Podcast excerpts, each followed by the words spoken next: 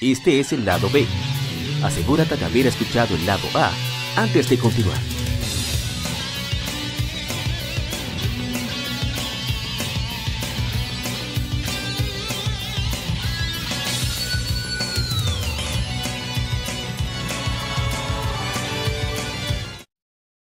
El tema de la semana. Un tópico o cuestión particular es debatido por la Legión.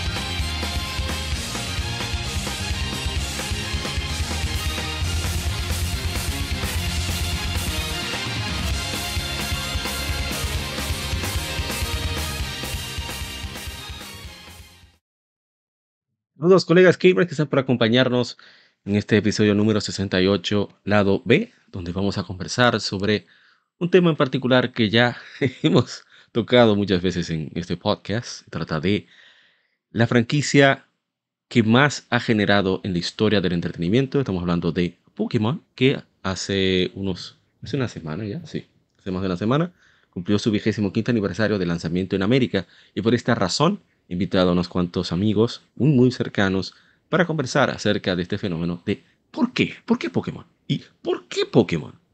Hablar sobre las cosas que nos han atrapado de la franquicia, lo que nos encanta, qué nos ha hecho mantenernos en ella y qué nos ha hecho retirarnos de ella también. Y por eso vamos a trajimos a mi hermano Lord Sykes, también conocido de nombre de pila Hardy Reyes, que estuvo muy, muy activo en la escena competitiva de Pokémon durante mucho tiempo. Hermano Hardy, ¿cómo está, usted? Oye, ya, iba a romper con el protocolo de formalidad. No, pero el protocolo lo tengo yo. Tú no, tú hablas como tú quieras. Ah, bueno. Eh, no, gracias por eh, la invitación. Eh, siempre es un placer estar aquí hablando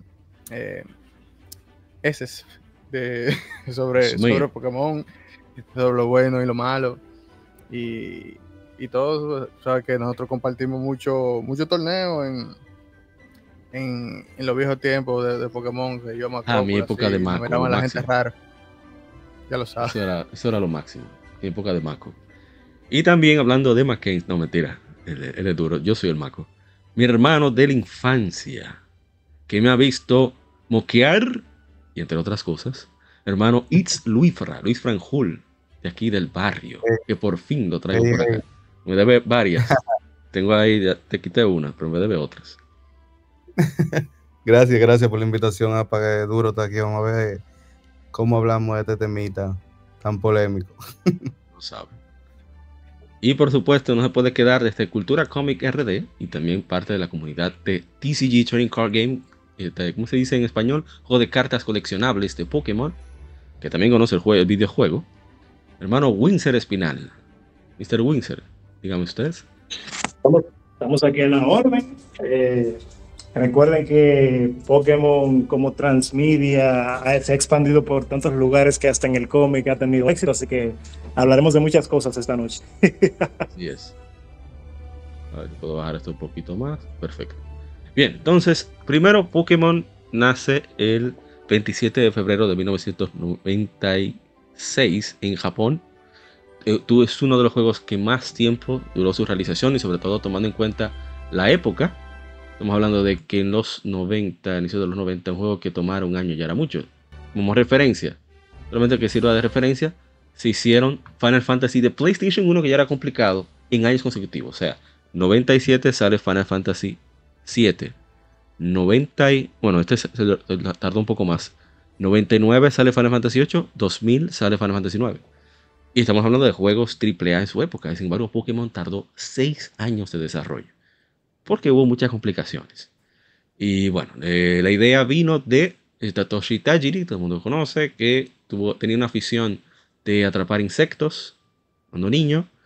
Eh, los coleccionaba, los ponía a pelear, los estudiaba. Pero al final, con el avance de la urbanización de toda la, la región de Tokio, Lamentablemente muchos de los lugares donde estaban los insectos, la vida salvaje, desapareció y su pasión de los insectos se pasó a los videojuegos. Él escribió una revista fanzine llamada Game Freak, incluso escribió para revistas de manera profesional, para Playboy, nada que ver con la revista adulta estadounidense, para Famicom Tsushin o Famitsu, entre otras. O sea, muy, muy, un gran trabajo, una gran labor en ese sentido.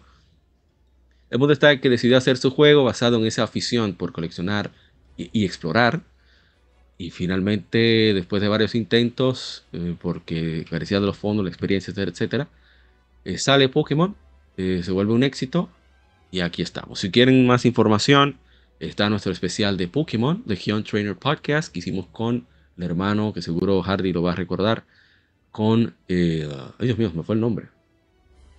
Me van a matar por haber olvidado el nombre. Pero bueno, con Reggie, Lord Reggie, en las redes sociales. Y hablamos de Pokémon desde la primera hasta la séptima generación. Y también hablamos con Hardy, junto con otros colegas, sobre Pokémon, ya en el aniversario, aquí el vigésimo en general. Y, bueno, vamos entonces de lleno. ¿Por qué Pokémon? Vamos a pasar de, atrás para adelante, como dicen aquí. Mr. Winsor Espinal, ¿por qué Pokémon? ¿Cuándo conociste Pokémon? ¿Qué te atrapó?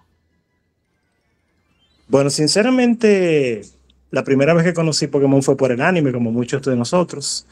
Em, es difícil explicar, porque tú sabes que uno de niño era tan susceptible que de una manera u otra, como que uno no puede decir de, con, con certeza que era aquello que, que, que atrapó a uno. Lo que a mí me encantaba quizás fue el tema de, vamos a decir, la prueba social o el social proof, como se dice en mercadeo, de que tú estabas en la escuela y quién no estaba hablando de Pokémon, quién no tenía una carta, quién no tenía... Bueno, encima de eso, recuerdo que una de las cosas que impulsó, impulsó mi pasión fue que mi familia me mandó de Estados Unidos un deck de mock, que júrenlo que nunca pude jugarlo porque no sabía leer inglés y no me sabía las reglas. Pero, ¿qué te digo? Al final del día siento que fue la histeria colectiva inicialmente, lo que me capturó inicialmente, pero que ya cuando fui profundizando fue que verdaderamente le gané el amor a toda la, vamos a decir, la profundidad que tenía el gameplay, que tenía la variedad de Pokémon y tomemos en cuenta que en ese momento, por lo menos yo, no había visto nada igual. Sentido, en verdad, fue único. Ahora vamos con Mr. It's Luifra. A usted, ¿qué le atrapó de Pokémon? Uf, de Pokémon, me que imagínate, yo tengo jugando Pokémon desde niño, desde los 14, 13 años, una cosa así.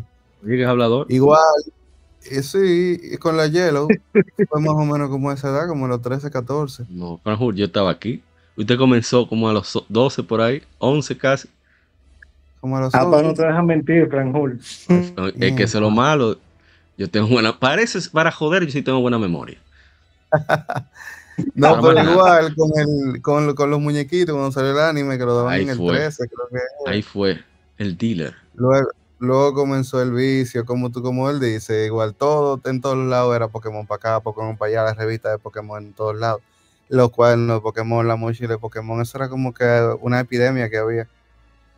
Y me acuerdo que conseguí una Yellow y la Yellow se me le dañó la pila y no la pude terminar. Y tuve que salir a buscar una red, no recuerdo si era tuya, APA o algo, y terminé fue la red. Y de ahí para adelante, desde los 11 para acá, y aquí estamos con 33. Sus. Lo que me atrapó Oye, no va a ser necesario de buscar los datos que sacaron de, de migración. Digo, sigue, sigue, perdón. En aquel entonces lo que me atrapó así, si yo dijera que algo me atrapó fue como la colección, eso del, jueguito de lo coleccionable, que tú podías atrapar como el tuyo y era tuyo específicamente, eso te daba como ese, Personalización. ese sentimiento de que de verdad era un pet que tú te estabas criando. Y que no había que recogerle pupú, eso es importante. Sobre todo. era como el, jueguito de en aquel entonces Sí, exacto, se jugaba mucho los Tamagotchi, uno, uno que sí hay que dormir, lo que sí hay que comer, lo que sí recoger la puputa, esa vaina. Eso era lo mismo, pero más chulo. Porque encima uno los usaba para pelear. Exacto, era pelea de gallo virtual. Esa es la realidad. Pelea de gallo virtual. Loco, ah, me has hecho recordar que yo creo que uno conoció la definición de replay value, eh, eh, vamos a decir rejugabilidad sin, sin conocer la palabra gracias a Pokémon. O sea, yo perdí la cuenta de todas las veces que yo podía acabar ese juego una y otra y otra. Yo, por ejemplo, también tuve la Yellow y eso fue uno de los mejores momentos de mi vida. Yo, yo ni siquiera recuerdo si fue que era usado o lo que sea, pero fue una experiencia, no sé, yo creo que yo nunca voy a vivir nada igual porque, o sea, uno era niño, no tenía tanto acceso al entretenimiento como ahora es algo que yo guardaré en mi corazón para siempre, de verdad. Y muchos apagones, sobre todo. Entonces, eh, eso ayudaba. La compradera batería. Y no tener que compartir. O sea, esperar. Eh, bueno, déjame dejarlo para después. Vamos a dejar que Mr. Eh, Reyes, a.k.a. Lord Sykes, se exprese. ¿Por qué Pokémon? Mm, bueno, eh, que yo recuerde también mi comienzo con, por ejemplo, con Pokémon fue con el anime, que lo daban ahí, me parece que en el 13, si no me recuerdo.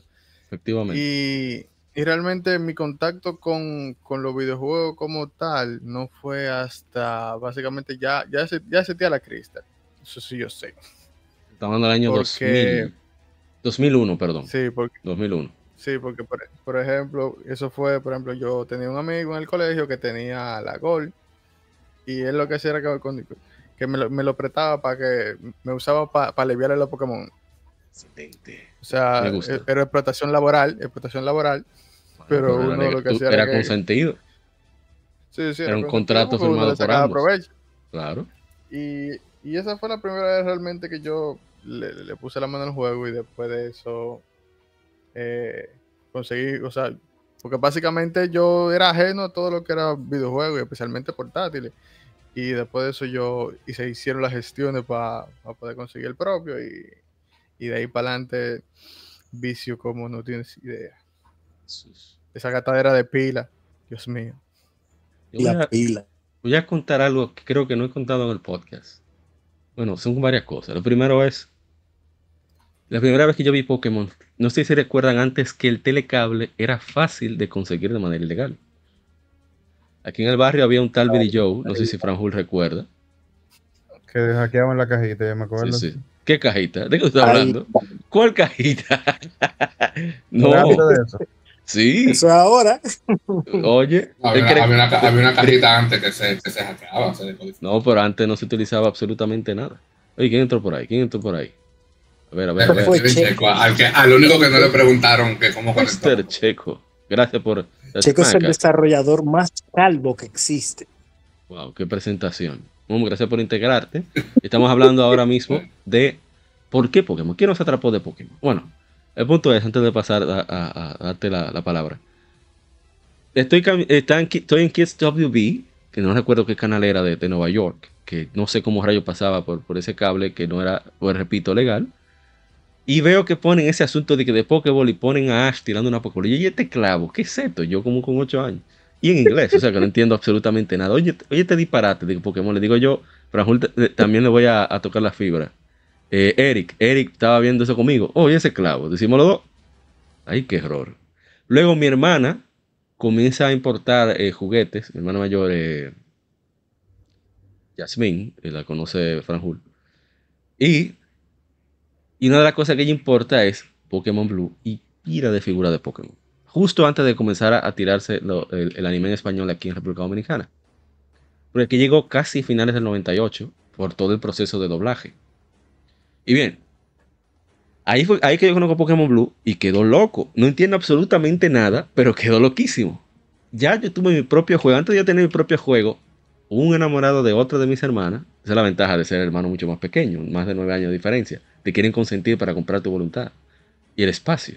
Entonces me trajo un disquete. Yo, quería, ¿eh? hermana para eso. Oye, oye, un disquete. Quisiera yo haber tenido hermana. Un disquete, yo que no juego en PC, pero vean esto. Un disquete con un emulador de Game Boy y las Pokémon Yellow instalados.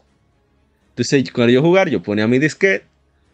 ellos se iban por ahí. Yo no sé, no me interesa saber qué pasaba. Yo sé que yo estaba jugando mi Pokémon. Terminaba de jugar, sacaba mi disquete y todo bien. O sea, yo podía llevarme disque donde yo quisiera, y yo era computadora y yo podía jugar mi Pokémon Yellow. Pero hubo un momento en que el jefe de mi padre se le quedó la hielo en el carro, no sé, al hijo, perdón. Y mi padre me lo trajo. Eso fue una tortura, porque entonces yo avancé desde el segundo gimnasio hasta el quinto. Y yo, mierda, ¿puedo grabar? ¿Grabo o no grabo? Mi papá me dijo, eso no es tuyo. Usted no puede grabar. Yo, mierda. Pero en fin, en lo que me atrapó de Pokémon definitivamente fue el aspecto coleccionable. Porque yo siempre fui muy fan de los álbumes de Panini, de, Tiny Toons, de, de, de, ¿qué más? De Pokémon de WWF, o sea, de la eh, Wild World Foundation.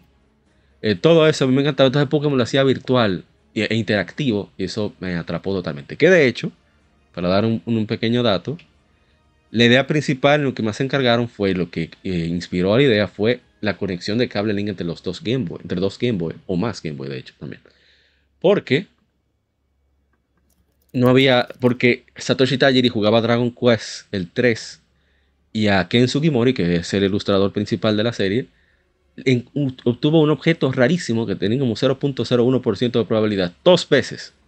Y Sugimori y, Tajiri nada, dijo, contra, si se pudiera intercambiar, esa fue una de las motivaciones. Y, bueno, la parte de combate lo pusieron casi terminando ya el debugging. O sea, no estaba en los planes iniciales. Y al final eso es lo que ha mantenido, y es la parte que ha creado la escena competitiva que, que tenemos hoy. Bueno, ahora sí, Mr. Checo, ataque usted. Oh, bueno, ¿por qué? yo, en, verdad, yo conocí Pokémon como mucho de aquí, también fue por el anime. En los tiempos que lo daban en el 13, creo. No sé si, yo no sé si la primera vez que yo lo vi fue en el 13 o Cartoon Network cuando lo dieron, pero yo creo que Cartoon Network fue mucho después. Eh, pero a mí lo que me enganchó de Pokémon en mi época, literalmente fue cuando salieron los tazos de Pokémon eh, por Lace. Que en verdad eso me hizo conectar mucho con, con, el tema del anime, porque era prácticamente uno vivía lo mismo que el anime vivía. Uno tenía que coleccionar los Pokémon en sus tazos. Y eso me hizo, en verdad, conectar mucho con, con la parte de Pokémon. Que es algo de mi infancia que, que recuerdo bastante. Y luego pasé a jugar. Recuerdo que la, la, única cinta de Pokémon que pasé, porque fue la única que pude jugar en mi infancia, fue la Oro, la Pokémon Oro, Game Boy Advance. Y realmente la, la, experiencia de jugar Pokémon, ya después que tú vienes de, de jugar lo de los tazos, verlo de, del juego, eh, fue, fue increíble. A uno en esos tiempos, muchachos, ve como ese dinamismo de tú buscar un Pokémon aquí, tú tener que, que, que entrarte a un gimnasio, pelear, todo ese tipo de cosas, eso, eso me, enganchó eh, no te digo, no he tenido una historia tan larga, tan amplia con Pokémon, más que quizás lo, que ha conectado a cualquier persona común, pero sí es uno de, de, de, la, de, la, de las mejores cosas que te digo que, que puedo recordar de, de, algún anime o, o, de algún juego que yo, que yo pero más de ahí, mejor de ahí se daña. Ahora, ahora una pregunta. ¿Qué lo que entendía un carajo de lo que decían los juegos cuando estaba chiquito? Yo jugaba con un diccionario al lado. sí, sí, yo jugaba, yo jugaba con diccionario. Jugando Pokémon fue Golden Sun y Pokémon me enseñaron inglés. Así mismo. Saludos a Mr. Carla, que se integra también de, de, de aquella época de juego barrial de Pokémon todavía sigue más o menos. ¿Cómo se dice eso? Un jugador pasivo, porque es por un momento. Casual, casual. Hablando de eso, ¿ustedes llegaron a experimentar la, experiencia Cable Link en esa época? Sí, claro. ah, pero deja contarte una anécdota. Como yo fui el único que se le ocurrió. yo tengo uno. Como, como, hey, voy a buscarlo el tuyo. Siempre es bueno tener más. Como yo era el único que se le ocurrió comprar cable link, que lo pedí de Reyes una vez, yo lo compré ahora, no me acuerdo, una de las dos. O fue mi hermana para salir de mí, una, una de las tres. Bueno, pues, eh, eh, estos caballeros, o sea, dígase, Isluifra y el señor Carla que están aquí, iban a despertarme en la mañana a buscar el cable. A sí, cada rato. Sí, el único que tenía. Todo yo, que solamente me dan jugar los fines de semana y yo te tigre durmiendo y yo con las horas contadas para poder jugar. verdad. Eso es verdad. Tengo que admitir. Pero una de las cosas más chulas que le pusieron a Pokémon fue que uno pudiera hacer ese tipo de juego del cable link, porque es que sin eso fuera otra cosa. Definitivamente. Eso fue parte de la Yo nunca pude vivir esa experiencia. Hasta que llegó, hasta que llegaron las Pokémon de, de, de, de 3DS, yo, yo, nunca viví la experiencia de cambio. No, la experiencia de cable nosotros la vivimos desde el inicio. O sea, en la, la Yellow mía, yo recuerdo que yo la conecté al Nintendo 64, al Stadium 1. Y llegué a ver mis Pokémon de la Yellow en el 64. Yo, todavía conservo los transfer. Cuando nosotros nos regaló Y no fue que lo vivimos de que en el momento que salió, nosotros jugamos un poquito más adelante. Un poquito más tarde, exacto. Cuando iniciamos, iniciamos como con, teníamos como que apareció un cable link, después había otro y nos pasábamos los Pokémon, peleábamos, teníamos un coro en el barrio donde vivíamos, que era en Olimpo, que de ahí que es Carlos. y Yapa y yo nos conocemos de allá. Teníamos, éramos que cuatro o siete gente que jugábamos. Sí, sí, sí. Y siempre teníamos movimiento de que no, que pásame esto, los Pokémon también haciendo la, la completando el Pokédex, hacíamos el, los trades, que en eso entonces creo que no había tanta diferencia como ahora entre una versión y la otra, pero igual había que hacer, eh, creo que a la Kazan se hacía por cable, por, por, por trade y también Gengar. Ajá. Había unas cuantas cosas. Y uno siempre, siempre nos la pasamos en eso, así siempre nos divertimos mucho realmente con el cable link. Óyeme. No, y después el Stadium, que todo era más rápido. El combate, el intercambio, todo, todo. Yo tengo recuerdo incluso de la, experiencia que se vendía mucho en el comercial, como de que tú vas caminando y veías un carajito de con un cable link y tú decías, hey, vamos a batallar. De que ese flow así yo lo llegué a vivir porque yo estaba entrando en el colegio, andaba con el Game Boy en los bolsillos y veía un carajito y le decía, ay, tú juegas, ah, sí, vamos a pelear y nos conectábamos con un cable link que el muchachito tenía y nos comenzábamos a dar palo ahí mismo sin conocer. Playton, busca Playton. Sí, es verdad, era así. Yo viví eso. Sí, eh, Carla, tú decías algo. Sí, no, yo iba a decir era que tú te acuerdas en, cuando nosotros mudamos para Olimpo, no, no, en el 99 2000. hablando. Tú me oyes ahora. Hello. Te estoy escuchando. Ok, ok. Lo que estaba diciendo era que cuando nosotros mudamos para Olimpo, como en el 99-2000, fue verdad. El año siguiente, el primo de nosotros nos regaló un 64 con la Pokémon Stadium 1 y la Pokémon Stadium 2 y el Transfer Pack para jugar a la Pokémon en, en, eh, para pasar los Pokémon. Sí, verdad. un secreto. Carla nunca tuvo Game Boy. Carla nunca tuvo Game Boy hasta Advance. Hasta Advance. no escucho él hablando. A ver. Porque no, pero, pero viejo, mira.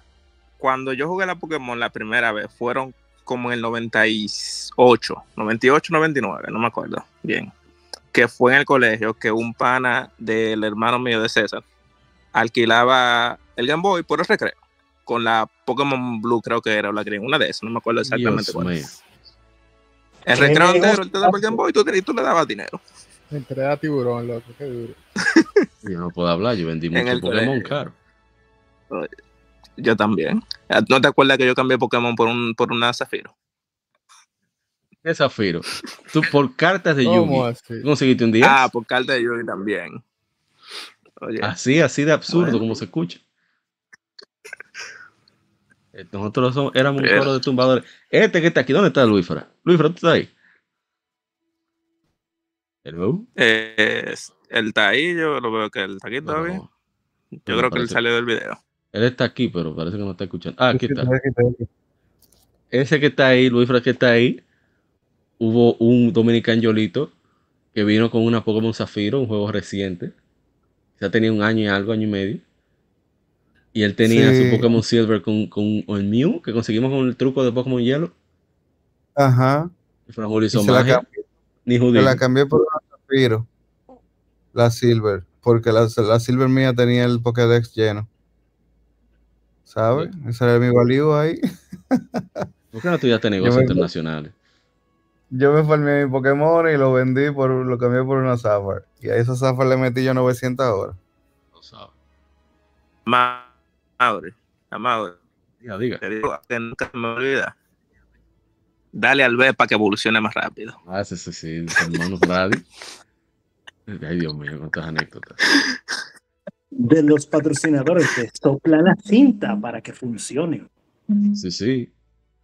Pero bueno, eh, Sí, Pokémon definitivamente ha sido, por lo menos e, este círculo de, de amigos ha sido muy importante porque maestros de inglés, que si eh, expandir el círculo de amistad, sobre todo uno que es medio nerdo, es más difícil socializar.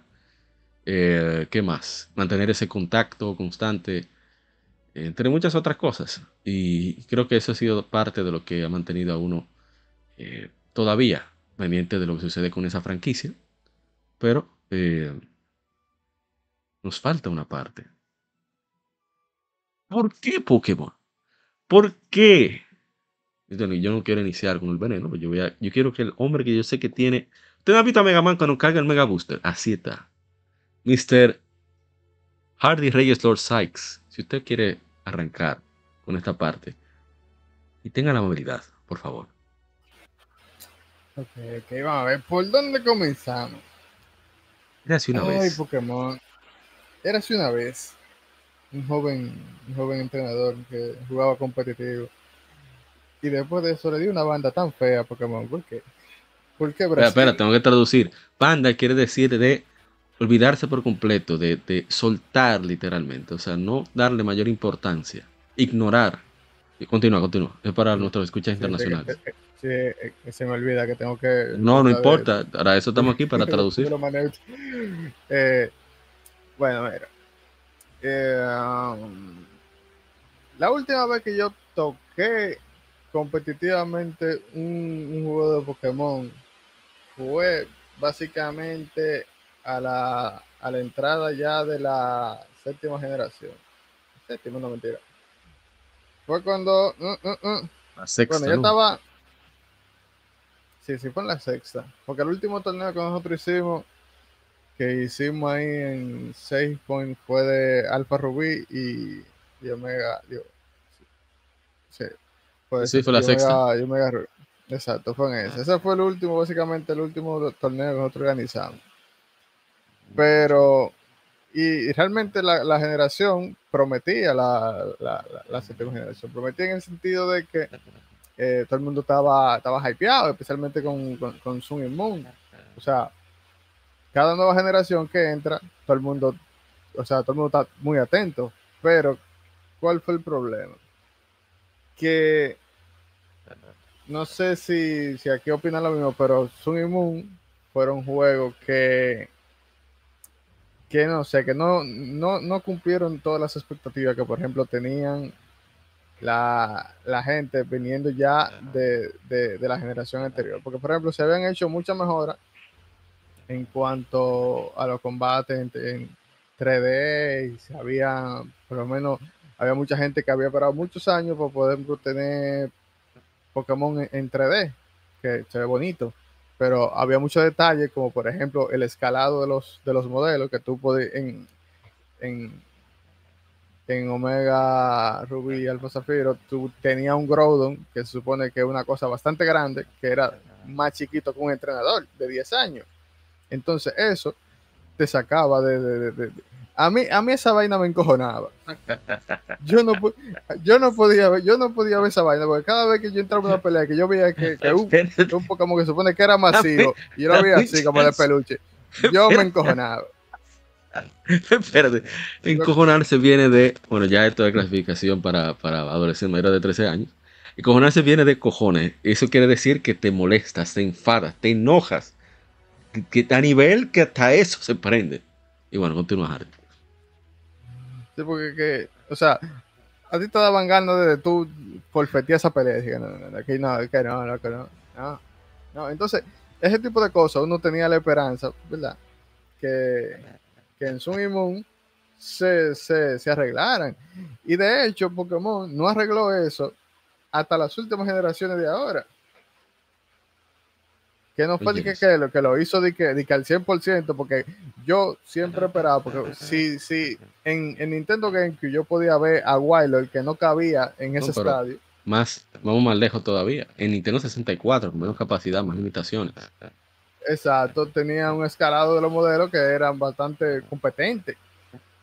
Entonces, tanto tiempo, y entonces no era que era un trabajo de que, por lo menos, el hecho de que ellos tuvieran ya los modelos de prácticamente todos los Pokémon y que lo hayan reutilizado en todos esos juegos, me daba a mí entender que, que ya con, con, con, el progreso, con, con, lo, con la nueva tecnología, ellos iban a poder llevar eso a un, a un, a un nivel más alto, pero ellos hicieron lo mismo o peor.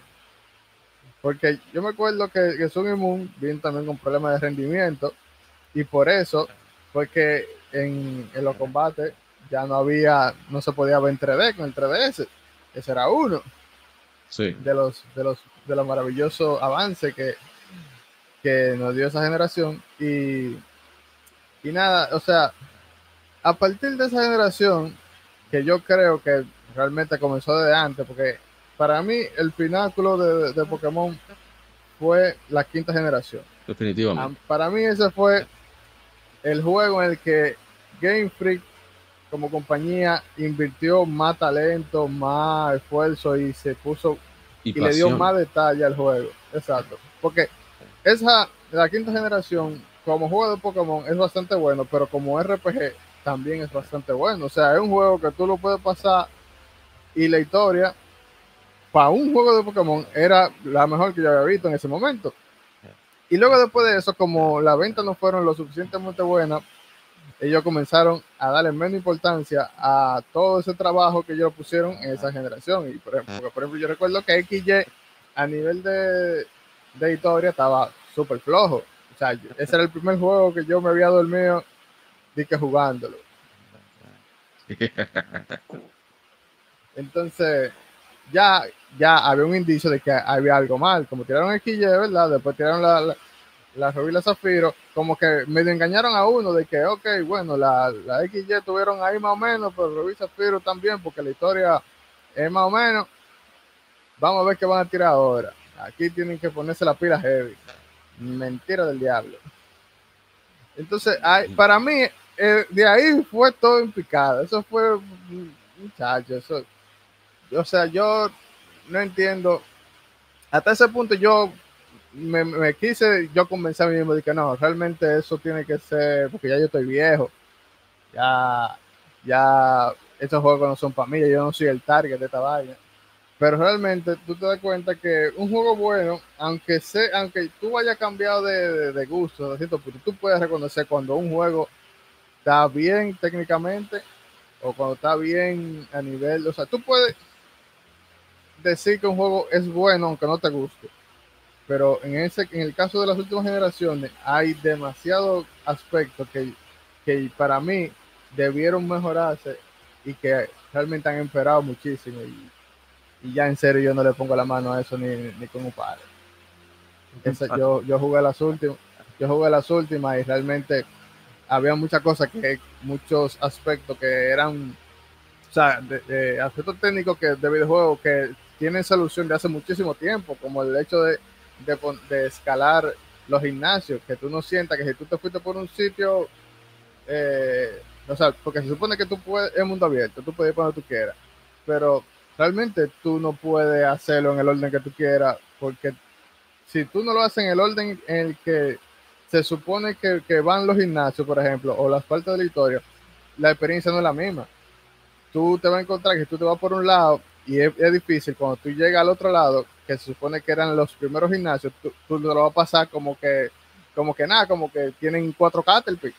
Entonces, ese tipo de cosas hace que, por ejemplo, los, líderes de gimnasio no se sientan ni siquiera memorables, no se sientan que tú, o sea, tú le pasaste por arriba y ya, y saliste de eso. Entonces, realmente es un juego lineal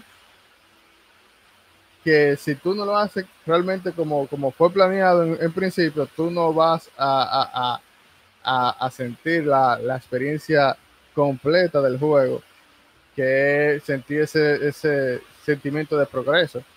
Entonces yo, imagínate, yo jugando competitivo tantos años, yo agarré y me fui por un lado que yo no sabía, obviamente, que yo se supone que no debería ir por ahí. Y cuando hice así que llegué a donde se supone que sí debía llegar, yo tenía como 20 levels arriba y yo le pasé a esa gente por arriba como que no era nada. es el problema de, los mundos abiertos. No, se dice. Ese es uno de los grandes defectos. Y bueno, eso es uno de los, de, de los muchos otros errores. Por ejemplo, que tú no puedes entrar ni siquiera a una casa que la tienda son una gente para ahí, un menú. Una gasolinera. Y, exacto, una gasolinera. nada, o sea, mejor, mejor, mejor que siga hablando otro, porque ya, ya, ya me ya. Ese desahogo. Ok, vamos entonces al otro que yo sé que tiene mucho Mi hermano It's Luifra. Si es que está aquí todavía. It's Luifra. Estoy fuera. Luis. No. No me están escuchando. No me ahora sí. Ahora sí. Estaba muteado. Ahora sí. Te decía, me pasa algo parecido a lo de Hardy. Eh, siento que como yo estoy jugando la, franquicia desde, el inicio, tú sabes, yo he podido ir viendo como la mejoría, de la primera a la segunda, de la segunda a la tercera, la tercera me encanta, la cuarta también. Yo no tuve el chance de jugar la quinta directamente, la jugué ya luego de en emuladores y cosas. Pero en el momento de la quinta yo había dejado de jugar y había decidido que no iba a jugar más porque yo comencé a jugar generación 3 competitivo. Comenzamos nosotros todos. El competitivo que jugamos, que era medio lo loco, pero lo jugábamos ahí con las reglas que, que nos daba la gana. Pero jugábamos la tercera. La quinta yo la dejé de jugar y sexta, de la sexta en adelante seguí jugando pisado. Y siento cada vez, cada vez que sale una, sale como con menos trabajo. Ellos se están esforzando cada vez menos. Incluso pasa que sale la sexta y a nadie le gusta. Tienen la séptima, todavía peor. Tienen la octava, las quejas grandísimas, que sí fue una mejoría muy grande gráfica, algunas cositas, pero tenía tanto fallo el juego que era, era, no era apreciable todo lo bueno que habían hecho. Y entonces en esta última ni, se puede hablar de la última, porque la última ha sido un bug desde el primer día hasta el día de hoy. Todavía sale un DLC y ni siquiera sale con la mejoría. Pero como lo mío es competitivo, realmente la parte de historias y cosas así a mí no me, no me afecta tanto. Me afecta el, hecho de que yo tenga que pagar 60 dólares por un juego que no entiendo que no está listo. Pero ya dejando pasar eso a un lado, la parte competitiva del juego se ha vuelto muy monótona, muy monótona en muchos sentidos. O sea, ya cada vez, cada, cada vez que pasa una, generación, ellos intentan entrar algún tipo de mecánica, que esa mecánica suele levantar el juego de alguna forma, como eran los movimientos Z, como era el, el Dynamax, como ahora es el Teratipo. Y que de esas mecánicas han sido lo que ha mantenido el competitivo vivo, pero a la vez obliga a que el competitivo se maneje tan en base a esa sola mecánica que hace que todo, todo, todo, todo se enfoque solamente en jugar de una manera para que esa mecánica funcione, porque eso puede ser tu win condition. Y eso ha hecho que lo que es el competitivo en sí, este modo de batalla que siempre ha habido con, jugadores profesionales de, antaño como Wolfie, que si Cybertron, que si todos estos tipos, terminan jugando seis Pokémon y esos seis Pokémon son los seis Pokémon que están jugando pisado torneo tras torneo. Y a veces tú entras y tú dices, mira, déjame ver qué están, qué están jugando. Y tú ves, por ejemplo, tenemos el año entero jugando con un solo Pokémon arriba, que obligatoriamente tiene que ir en, todos los teams, que uno de, la, de una parte de la, de la nueva mecánica, que son los Paradox Pokémon, que son Pokémon del pasado y del futuro. Está uno que es la evolución de Misdrabus, de Mismagius, la versión Paradox de, de mis Magic se llama Flutterman. Flutterman tiene un usage de 98%, algo así, el año completo. Y tú dices, men, pero no vamos a pasar el año entero jugando lo mismo, obligado. ¿Por qué? Porque Pokémon Game Freak no hace ningún tipo de intento de hacer parches para que el juego mejore. De hacer, mira que vamos a quitar esto que se rompió demasiado, mira que vamos a nerfear aquello. No, las cosas siguen así. Entonces, BGC, que es el formato oficial, que es el formato que, que actualmente jugamos en la Liga de Pokémon Dominicana, es un formato que no tiene baneos como tal, sino que de vez en cuando hay como que unos cambios, a veces salen cosas como ahora que salió el Pokémon Home y nos dieron un tiempito con el Pokémon Home ya disponible, pero los Pokémon no. Pero baneo, baneo como tal, o nerfeo o bufeo de cosas no se hace, no normalmente. Y eso hace que el juego no mantenga un balance.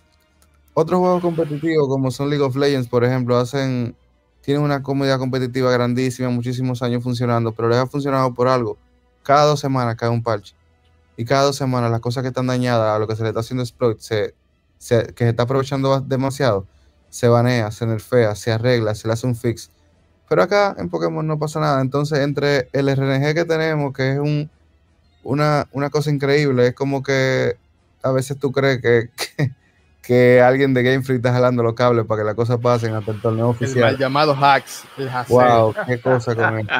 Entre eso y estas cosas técnicas que están pasando, que mira, tenemos todo lo que va de año viendo los regionales y no ha habido un solo regional en el que una, una, una mano muy importante entre dos jugadores top se cae. Y se cae así, que me cae, ay, interrumpida la conexión y hay que comenzar la batalla de nuevo. Cuando una batalla de Pokémon tiene tantos, tantos elementos que no se puede, no se puede repetir. O sea, tú comenzaste una mano y un simplemente golpe que te hizo un rol un poco más alto que otro, el inicio de la batalla en turno uno te puede definir el último turno. Mira, no te vayas más lejos. Eh, no sé si ustedes vieron bueno, Checo puede comentar sobre esto, pero un muchacho, un desarrollador de software, que hizo un proyecto de replicar la inteligencia artificial de Pokémon en el contexto de, o sea, hacer que un bot aprendiera a jugar Pokémon. Señores, él comparó la cantidad de variables que inciden en un match de Pokémon con los juegos que se suponen son los, más, los juegos más big brain, como el ajedrez, entre otros. Y no llegaban ni a un 1% de la, de la posibilidad de cosas que puede pasar en un match de Pokémon. O sea, la lucha más grande que tuvo ese pana desarrollando esa inteligencia artificial fue que simplemente habían situaciones, por ejemplo, con Dito, que él no, no tenía manera de programarlo para que funcionara y para que pudiera saber cómo comportarse. O sea, a mí me dejó impactado, ni porque a veces uno ve Pokémon y, uno, y mira como tú que, has jugado el, juego de manera competitiva, sabes cómo funciona todo eso, pero uno puede subestimar el nivel de complejidad que hay en esa vaina. O sea, una cosa fuera de este mundo, señor. definitivamente, porque por ejemplo, no sé, yo comencé a calcular eh, daño en cuarta generación y para tú poder hacer un cálculo de daño para tú saber básicamente en qué, en qué eh, exacto tú ibas a a tu Pokémon de, de, de, Tú tenías que agarrar un, cuaderno y hacer una fórmula del carajo, porque había muchas cosas que tenías que tomar en consideración. Y, y no solamente eso, sino que, como tú bien dices, hay tantas variables que realmente tú puedes eh, tener toda la de ganar a nivel en papel. O sea, tú tenés un equipo nítido para darle a una gente, pero si el hack se le dio para ti, o sea, si la suerte se la dieron al otro jugador, oye, que pueden salir todas las cosas mal una tras de otra, porque ha, pasado.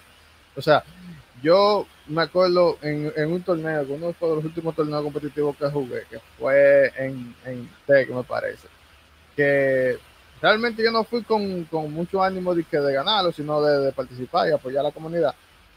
Pero a mí me, me es como cuando tú, tú quieres forzar una cosa, pero que tú sabes que no se te va a dar. O sea, yo hice toda la jugada y todas las predicciones humanamente posibles. Yo jugué perfecto para, o sea, a mi entender. Yo hice todas las jugadas que tenía que hacer, pero el hack solo fue turno tras turno, eso era crítico, congelación, probabilidades que son súper bajas de que pasen y pasan una tras de otra y tú dices, no, pero ¿y entonces cómo le hago? Entonces, ese tipo de cosas en, un juego competitivo realmente eh, le quita mucho, porque en un juego competitivo se supone que tú debes premiar las buenas jugadas y no dejar tantas cosas al azar, pero en Pokémon hay muchas cosas al azar. Entonces, las cosas al azar que están en Pokémon son generadas aleatoriamente, pero esa aleatoriedad es, como extraña porque hay cosas que uno como jugador, como tú tienes mucho tiempo jugando, tú sabes que tanto se pega una cosa y que tanto no se pega otra, y el numerito que tiene ahí no tiene nada que ver con eso. Te lo juro. Ese número no tiene nada que ver.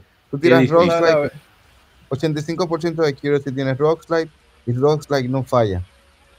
Como tú puedes tirar cosas con, 75, como está ahora pegado este, el Bleak Storm los tres unos movimientos nuevos que le pusieron a los a los Lando, Tornados, este, esta línea de, de pseudo legendario. Ellos recibieron un, movimiento nuevo que uno le da los dos y baja velocidad con una probabilidad. Entonces, tiene 75% de ACC.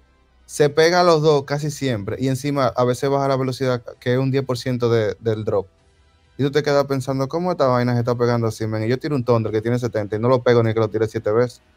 Eh, o, o tira, oye, tú, tú, que tú nunca has fallado un air slash de 90. o, hay eso, eso, se, eso se falla más que el Thunder. Yo, pero ¿qué, es esto?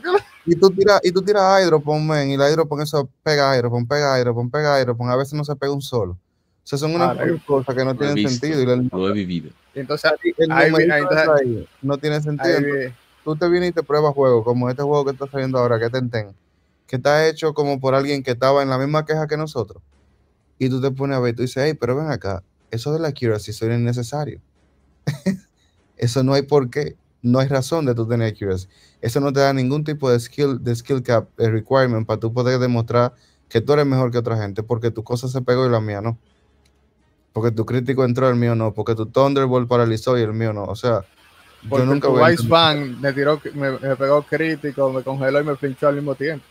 No, entonces hacen como que cosas que cuando tú quieres ser un niño rata y hacer como exploit, ese tipo de cosas, tú la haces de una forma que incluso se siente como que lo que se está aplaudiendo en este caso son ese tipo de jugadas, como es la jugada de, del chance minimize. Y tú comienzas el, el Hirachi con Serena Grace. Y tú comienzas ahí, ahí, ahí, ahí, a quitarte, a, a subirte elevación y después comienzas a, a softball y a llenarte. No, man, ¿qué pasa? O sea, y eso funciona 100%, tú lo puedes usar y 100% te va a funcionar. O como estaban jugando a inicio de temporada, ahora en, esta generación, dondoso fisura. ¿Cómo así? o sea, eso tiene 35% de accuracy. Eran 30, ¿le subieron a 35? Luis? No lo quiero y vuelve. Eh, uh, no sé por qué falló. No te escuchamos, Luis. Pero... recuerdo a leer rápidamente el chat. Bueno, Carla participó indirectamente, siendo que en el 2000 habló de, nuestra anécdota de Olimpo. Es que aquí lo que pasábamos en la cueva de la hielo sin el Flash. Carla, que es un criminal, nunca buscó Flash. Eh, saluda a Juego Él chocaba con las paredes ya. Sí, sí, él, parece que tenía un radar supersónico que tiene los murciélagos, él usaba. Papá, papá, yo, yo me aprendí esa cueva que yo te decía, ¿dónde estaba fulano y qué Pokémon tenía de tantas veces que yo jugué la hielo. Ese barbarazo, criminal. juego Banias, está por ahí, también Tony Game 24, que, siempre, él tiene un sorteo de Super Mario Wonder, código digital, en su canal, cuando salga el juego, que chequearlo, Tony Game 24.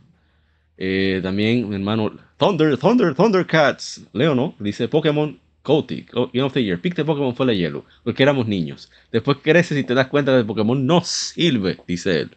Yo no me meto en eso, eso es lo que él dice. Entonces, eh, ¿qué más? Sobre quejas. Sí, ya yo he dicho muchas veces que yo creo que en Game Freak se perdió la pasión por la franquicia. Ya ellos están hartos, han estado, tratado de encontrar eh, una manera de diversificarse. El problema es que aparentemente todos los, como dicen los anglosajones, todos los skill sets están puestos para Pokémon y al no poner empeño, salen los juegos como salen. Que eso se resuelve muy fácil, eso no es una cosa del otro mundo. Tú simplemente tienes que hacer lo que hacen la gente de, por ejemplo, Falcon o también Front Software. Tú buscas desarrolladores que estén interesados en desarrollar esa franquicia. Punto. Ya, así de simple. Y, por, y si tú haces eso, nunca van a salir mal, porque van a poner más, van a poner extra. Que si una de las entrevistas que han dado la Junichi Masuda, Ken Sugimori, Satoshi Tajiri no, porque el tipo es más fácil encontrar a mí que encontrar a ese tigre tú, tú notas que hablan con mucha pasión. Y que no, mira, eh, yo no sabía programar, pero yo hice lo que yo pude. O sea, Junichi Mase no sabía programar, la aprendió a programar por Pokémon. No sabía tocar teclado, o sea, piano. Y aprendió para poner la música de Pokémon.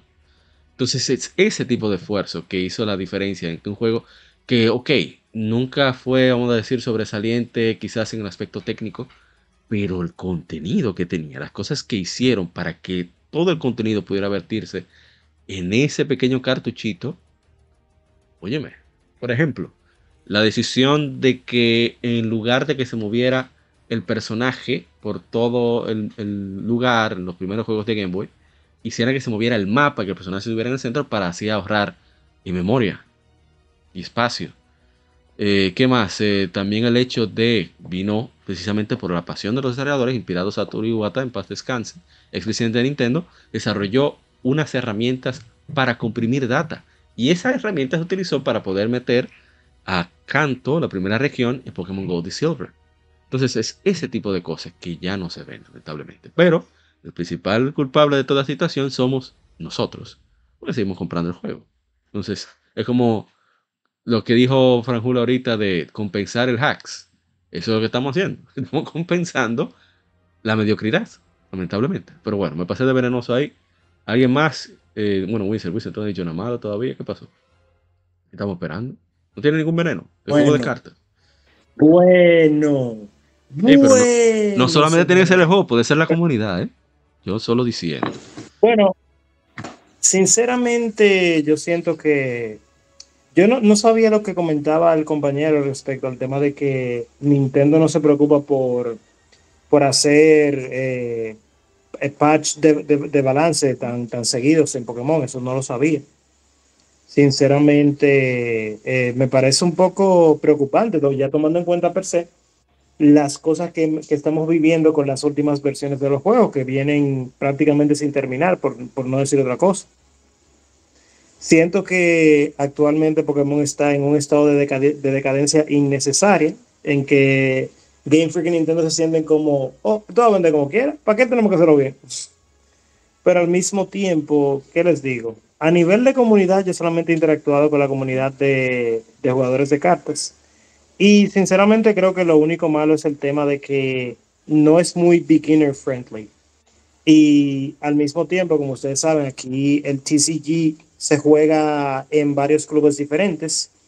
Y no siento que aquí haya ese sentido de comunidad eh, o mejor dicho, siento como que se enfrascan demasiado en una sola tienda, por no decir otra cosa, y es natural que sea así que pasa.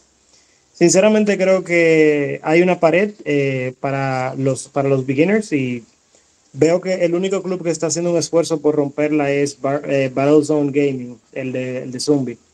De todos modos, yo siento que son pocas las cosas malas en la comunidad de juego de cartas. O sea, con poca me refiero a que no sea, no es nada que no suceda en otras comunidades de, la misma índole. Que es normal en ese ambiente de, juegos, exacto. Exacto. Eh, ya, pero sí es importante mencionarlo porque para que una comunidad sobreviva no pueden estar solamente los pros, tiene que haber también la gente que juega por diversión, los coleccionistas, y al mismo tiempo permitir que esas personas eh, puedan sentirse también hasta cierto punto bienvenidas en ese tipo de comunidad, porque si no, ¿cómo crece? Pero nada, em, algo importante del juego, eh, ¿qué te digo? Yo personalmente ahora mismo no estoy tan activo, estoy jugando más por diversión que otra cosa. Pero, ¿qué les digo? Es lo mismo que la misma historia de casi todos los TCG. Se mueve demasiado rápido y a veces uno siente que la inversión puede no estar justificada. Pero de todos modos es un juego que recomiendo bastante para pasarla bien. Es simple comparado con otros trading card games y termina siendo bastante divertido al final del día es como que el esfuerzo que hay que meterle no es tan grande. E incluso si no fuera a jugar competitivo, comparado con, con, con Yu-Gi-Oh! o Magic, o sea, la inversión es muchísimo menor, lo cual lo hace también bastante interesante. Y nada, señores, si quieren ir a jugar el Trading Card Game, estamos los sábados en Battlezone Gaming, así que ya saben. Una payola me gustó, me gustó. Eh, ¿Qué iba a comentar?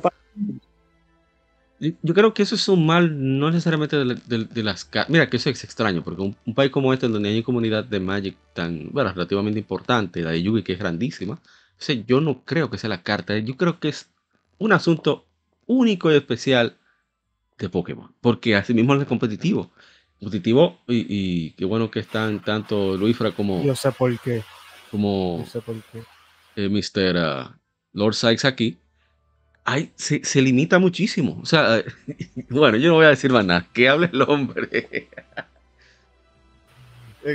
yo creo, o sea, en, mi experiencia eh, jugando y organizando torneos, yo me he dado cuenta que el jugador de Pokémon es un, un especie bastante peculiar. Porque desde, desde que tú ves la serie, por ejemplo, del anime y juegas un juego, hay un cierto sentimiento que tú, que, el juego te hace tener, que que tú tienes que ser mejor.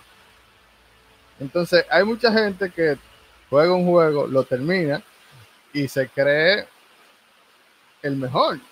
Entonces, cuando llega a, y encuentra a otra gente que juega competitivo, eh, es muy fácil, o sea, es, es muy fácil que, que ese ego se hiera. Entonces tú te encuentras con mucha gente que son muy buenos jugando, que tienen mucho tiempo, que generalmente ganan por su habilidad, que, simplemente se le hace difícil eh, mantenerse en, muchos de esos ambientes competitivos, porque cuando llega a una persona que le gana, o, o que sea, como que se, siente, se sienten mal cuando pierden. O sea, vamos, vamos a poder decir, hay mucha gente que llora demasiado no quieren perder. El ego. Porque estamos jugando un juego, estamos jugando un juego que, realmente es muy fácil, es muy fácil tú, tú perder una mano por, por cualquier Tienes razón, sí, es verdad.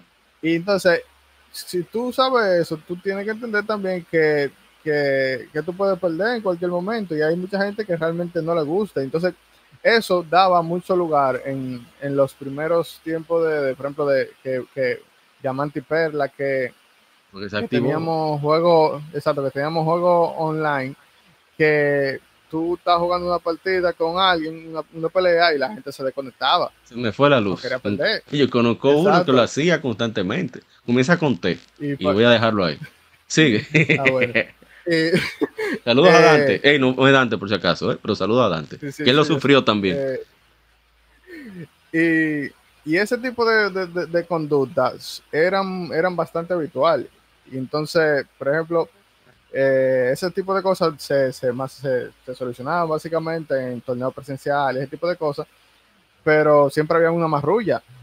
yo, yo llegué a ver todo tipo, todo tipo de trampas, porque la gente realmente, o sea, trataba de proteger esa victoria a como fuera. Yo he visto gente que tenían copia del mismo Pokémon guardado ahí con el mismo nombre, que con un, con un apodo para que tú no te dieras cuenta y que si, si, por mano del diablo se desconectaban, ellos agarraban, cambiaban ese y metían el counter para te metían otro así de que porque no que ser el mismo. Porque ya sabían que era lo que tú tenías. O sea, yo he visto todo tipo de cosas. Entonces, en, en ese sentido, cuando tú tienes una comunidad que, que ve el juego de, de, esa forma. O sea, es bueno ser competitivo, pero, pero tú tienes que estar consciente que no todo, no todo el mundo puede ser mejor y que no todo el mundo va a ser el mejor por, por mucho tiempo. Hay que tener deportividad, o sea, tú tienes que entender precisamente ese elemento de que para que haya un ganador alguien tiene que perder. Si te toca a ti, bueno, te tocó, mejora. Exacto. Punto. Exactamente. Me gusta mucho, APA, eh, cuando tú cuentas la historia de cómo creció el, el la comunidad de Fighting en República Dominicana. Ah, como tuvieron que. O sea, la lección de humildad que tuvieron que vivir, porque veo que los mismos problemas que pasan en, el juego, también hasta cierto punto pasan en el TCG y quizás en muchas otras comunidades. Eh, diría que es algo triste, pero al final del día termina siendo una oportunidad de mejora que nos puede ayudar a crecer a todos. Hay que, hay que ver cómo son de unidos los, las comunidades de, de, Pokémon en particular en otros países. Y voy a mencionar, por ejemplo, a nuestros hermanos de, Venezuela, que muchos están aquí, de hecho. Bueno, Harry los conoce, muchos de ellos, y, y Pero esa gente tenía un foro y era constantemente reuniones, aunque tú... Mira, yo vi una, un grupo de Argentina que yo me llené de envidia. Yo se lo compartí a, a, Hardy. Yo, mira eso, mira qué chulería. O sea, ellos iban, llevaron Game Boys, Game Boy Advance, Nintendo 10, todo solamente para que el que quiera jugar, pasar un buen rato. No importa que sea pro, que no sea pro, solamente para hablar tonterías, intercambiar, jugar minijuegos en Pokémon Stadium, lo que sea, pero para pasar un buen rato sobre Pokémon en general. Porque al final, eso es lo que te permite de ese grupo tú ganar ese 10% que si tiene esa, esa semillita competitiva. Porque además, no todo el mundo tiene esa, esa virtud de ser competitivo. Entonces, si tú mantienes eh, en una actividad constante en una comunidad, aunque sea de manera casual, tú vas poco a poco a sacar, bueno, yo lo veo así, tú sacas poco a poco eso más competitivo, más apto, lamentablemente, ahí siguiendo la ley de Darwin, para ese, ese aspecto, y así crece. Y de hecho, en las ligas, por lo menos lo que yo he visto de, de las ligas de, de, Estados Unidos, por ejemplo, que se realizan generalmente en tiendas de cómics y, y parafernalia, cosas así, tienen su día de juego competitivo serio y día de juego competitivo casual. Y no hay ningún problema. De hecho, lo motivan. bueno, Hardy no me deja mentir. Dentro de, ese asunto de, Play Pokémon, te habla de eso. Incluso enviaban premios para precisamente esa liga casual, liga más competitiva. pero como quiera, tú ibas a acumular puntos, etcétera, etcétera. Pero de aquí como que se ha hecho muy, muy difícil. Muy difícil. Eh, no sé si alguien quiera comentar algo más. Es que también tenemos que ver que aquí tenemos una cultura, una cultura del tigueraje demasiado. vamos a llamar tigueraje, de, de, tratar de sacar ventaja de la mejor forma. Porque, no, no, lo mejor, sacar ventaja. estoy traduciendo, traduciendo que estoy. Sigue, Uno tiene que ser, que tener que ser un poquito de tigueraje, o, mejor dicho, como tú mencionas, Zapa. Uno puede ser individualista porque al final es un juego competitivo. Llega un punto en que no voy a mencionar nombres porque no quiero que me demanden, en que aquí se han, se han visto incluso hasta locales comerciales que cuando la, vamos a decir, la casa matriz, por no llamar otra cosa, como ya sea de Pokémon, de Magic, le manda mercancías que son para regalarlas a los, a los jugadores, lo que hacen es que la venden. O sea, no son todas, claro está. Aquí hay casa, aquí de verdad hay tiendas que tienen una ética bastante fuerte. Pero cuando pasan cosas como esa, del lado de los que tienen que velar porque el juego sea justo, ¿qué tú le dejas a los jugadores? Que aunque obviamente la mayoría de las comunidades aquí son bastante unidas, como la de Magic, que siempre la veo bastante en bastante buena vibra. Pero al final del día, yo siento que si no aprendemos que el acto más egoísta que uno puede hacer es ser generoso, especialmente en un ambiente competitivo, no vamos a crecer. Porque la gente piensa, ah, sí, te jugué, te hice la vuelta y te gané, jaja, palomo. Pero no te pone a pensar lo que mencionaba APA en otro, en otro podcast, lo que pasó con la comunidad del gaming aquí a nivel local. Aquí vino un tigre que lo desbarató a todito, eh, que vino de Estados Unidos, y él lo que fue lo siguiente, ustedes no crecen porque ustedes... ¿eh, ¿Cómo? Saludos a Snake Eyes, el papá de la comunidad fighting de República Dominicana. O sea, cuando se quedan en su coro, cuando no abren las puertas, cuando no entienden que ayudar al prójimo es ayudar a sí mismo, porque señores, si yo ayudo a un pana que suba y él es maduro, yo voy a tener que subir el nivel para poder competir con él.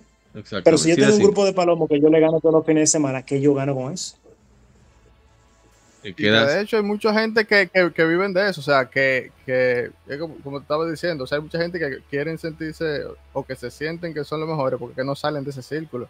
Entonces, cuando sale, cuando abren la. la, cuando salen de la pecera y bajan al río. Cuando salen de esa pecera, hay problemas, porque ha pasado mucho. Y bueno, APA se, se ha tirado unos shows que hemos tenido. Por ejemplo, nosotros jugamos con una gente que venían de, de la caleta, y esos tigres decían que ellos eran el final y no iban, oye muchachos, eso fue, eso fue unos buenos tiempos en el foro de, de Pokémon. Primero ellos y después Diego, Exacto, el primero ellos después Diego, nosotros, nosotros éramos unos, unos disparatosos y dice que muchachos, nos juntamos en la casa de Alex Sub, de eh, Alex Ubripense. Saludos a él, que tengo mucho. Saludos. El F, no puedo decir el nombre de la comunidad dominicana de Nintendo, ah, pero puedo decirlo porque entonces me van a me van a Shadowban, pero sí. Hail, Alex nos juntamos en la casa de él, hicimos, hicimos básicamente un torneo de, básicamente la liga de nosotros contra la gente de la caleta. Eh, la final se jugó en, un Nintendo, en Wii, conectado con la, Revolution, me parece. Y realmente nosotros le pasamos por arriba a esa gente, pero después de eso, realmente se, nosotros supimos muy poco de, de, ello. Entonces, es lo mismo que te digo. Eh, ellos, en vez de, por ejemplo, de, de ver eso como una oportunidad de crecimiento, como que se apagaron y, no quisieron, o sea, prácticamente dejaron de jugar. Entonces, ese tipo de cosas es lo que, lo que a veces como que tú piensas que, va a hacer crecer más la comunidad. tú me estás diciendo que después de que lo arrastraron, después de que limpiaron el suelo con ellos, ellos simplemente dejaron de jugar. Básicamente. Y eso pasa mucho. O sea, yo lo he visto muchas veces. O sea, eh, y entonces, ese tipo de cosas que tú piensas, por ejemplo, o sea, porque nosotros estábamos emocionados de encontrar gente que, que resultaran, eh, o sea, que jugaran competitivo, que fueran un reto, y ese tipo de, de dinámica en, el foro, de la tiradera y la cosa, se sentía pila de bacano, porque nosotros estábamos, eh, duramos semanas como montando unos pilos uno al otro, haciéndole posa al otro. y... Una cosa importante, que en esa época como había un poquito menos de sensibilidad en internet, se tomaba como se toma cualquier, eh, en inglés, trash talking, eh, de deportivo, o sea, no se tomaba en serio, como la ley de My the Play de aquí de República Dominicana, explicar para extranjeros.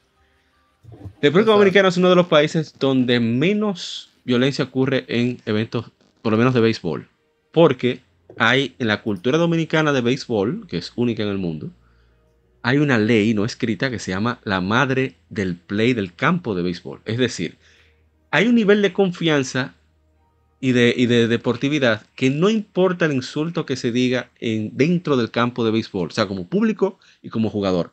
Lo que digas es solamente ahí, no es en serio. Entonces tú ves que le, le dicen de todos los jugadores, diciéndole que hasta la esposa les es infiel y de todo, y no pasa nada. Porque es parte del juego. Todo eso mismo teníamos entendido en la comunidad en esa época. Eso era divertidísimo.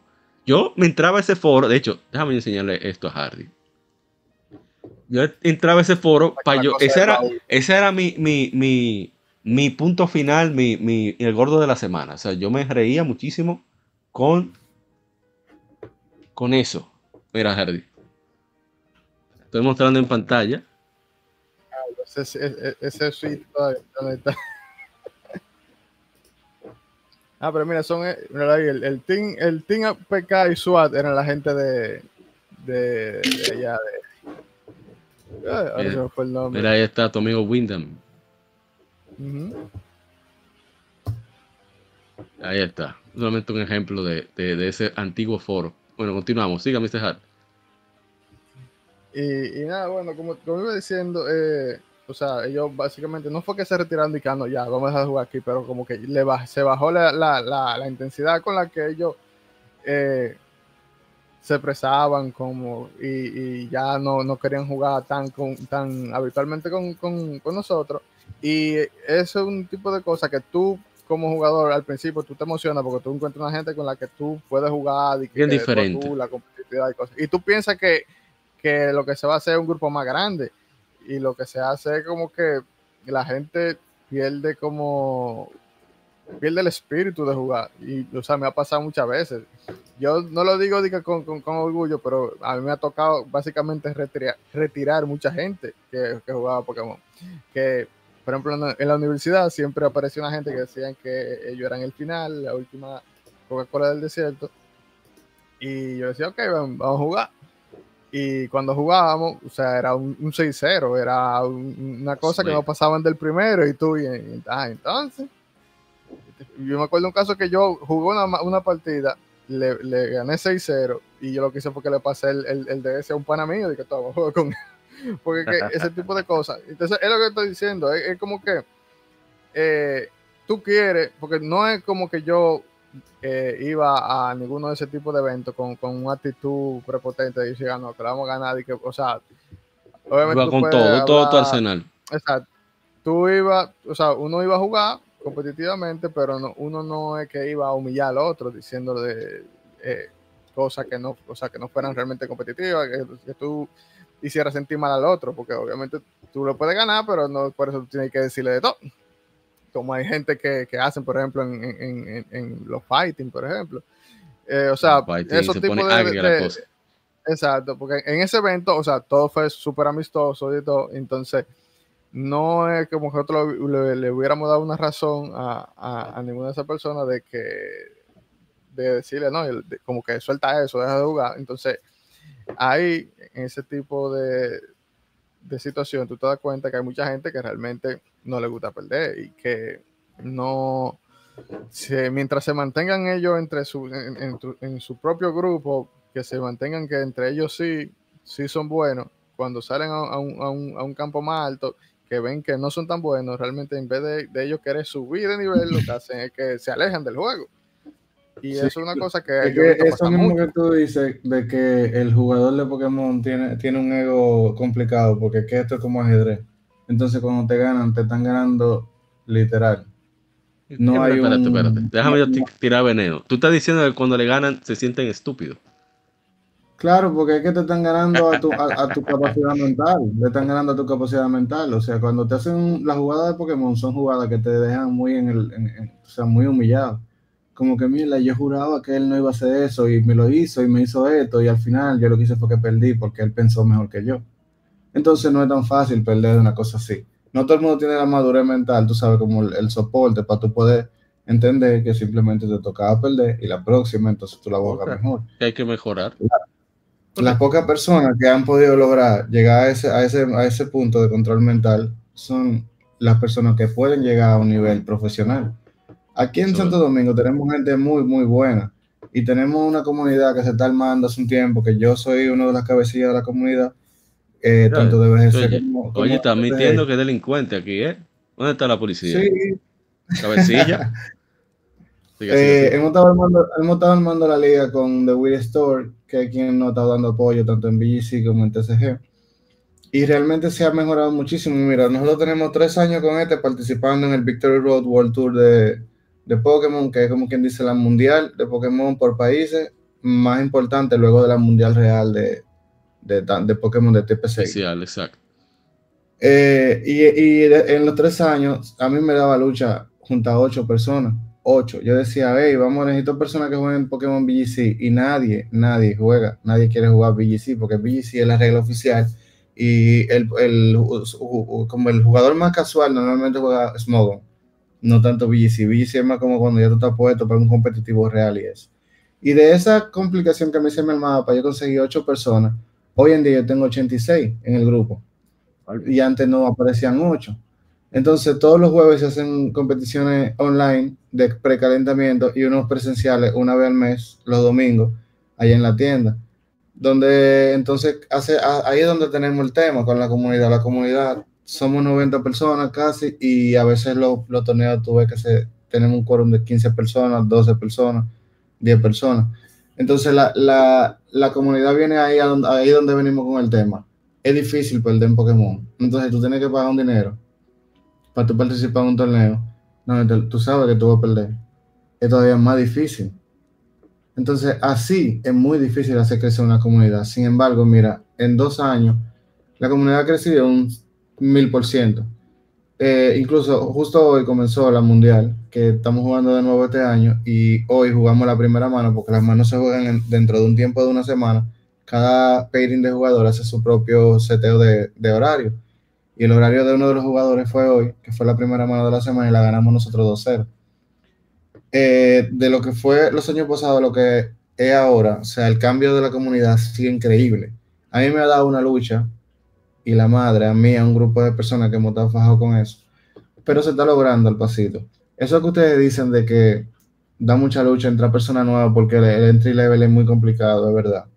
Pero lo que más hay es gente intentando ayudar a los muchachos que están entrando nuevos todavía con la ayuda, a la gente no le gusta perder, no le gusta intentarlo, porque es como cuando tú estás aprendiendo a bailar, tú tienes que pararte y bailar aunque pase la vergüenza. Entonces, si tú no lo haces, tú nunca, nunca, nunca vas a llegar a un, nivel de verdad. Y incluso uno de los muchachos del equipo estaba en la Mundial de Japón, eh, que fue hace poco, hace un año, hace un, perdón, un mes. O sea que sí, nivel sí tenemos. Y tenemos gente dispuesta, pero de 90 personas, falta consistencia de 90 personas yo tengo 12 personas, 13 personas yéndome a los presenciales y a, los online gratis. Y de esas 12 personas son 11 de mi propio equipo, que son el equipo dominicano. Entonces tú ves, es complicado crear la, comunidad, pero al pasito se ha estado haciendo, porque igual tenemos un presencial por mes. Desde hace mayo del año pasado comenzamos con el de Don Drowning Pool, eh, que fue organizado por Hamilton.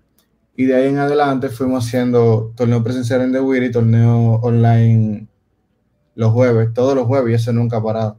O sea, aquí se está jugando, y mucho. Y el nivel ha subido, por eso mismo que dicen, apareció uno que le ganaba no sé quién, no sé quién comenzó a coger nivel.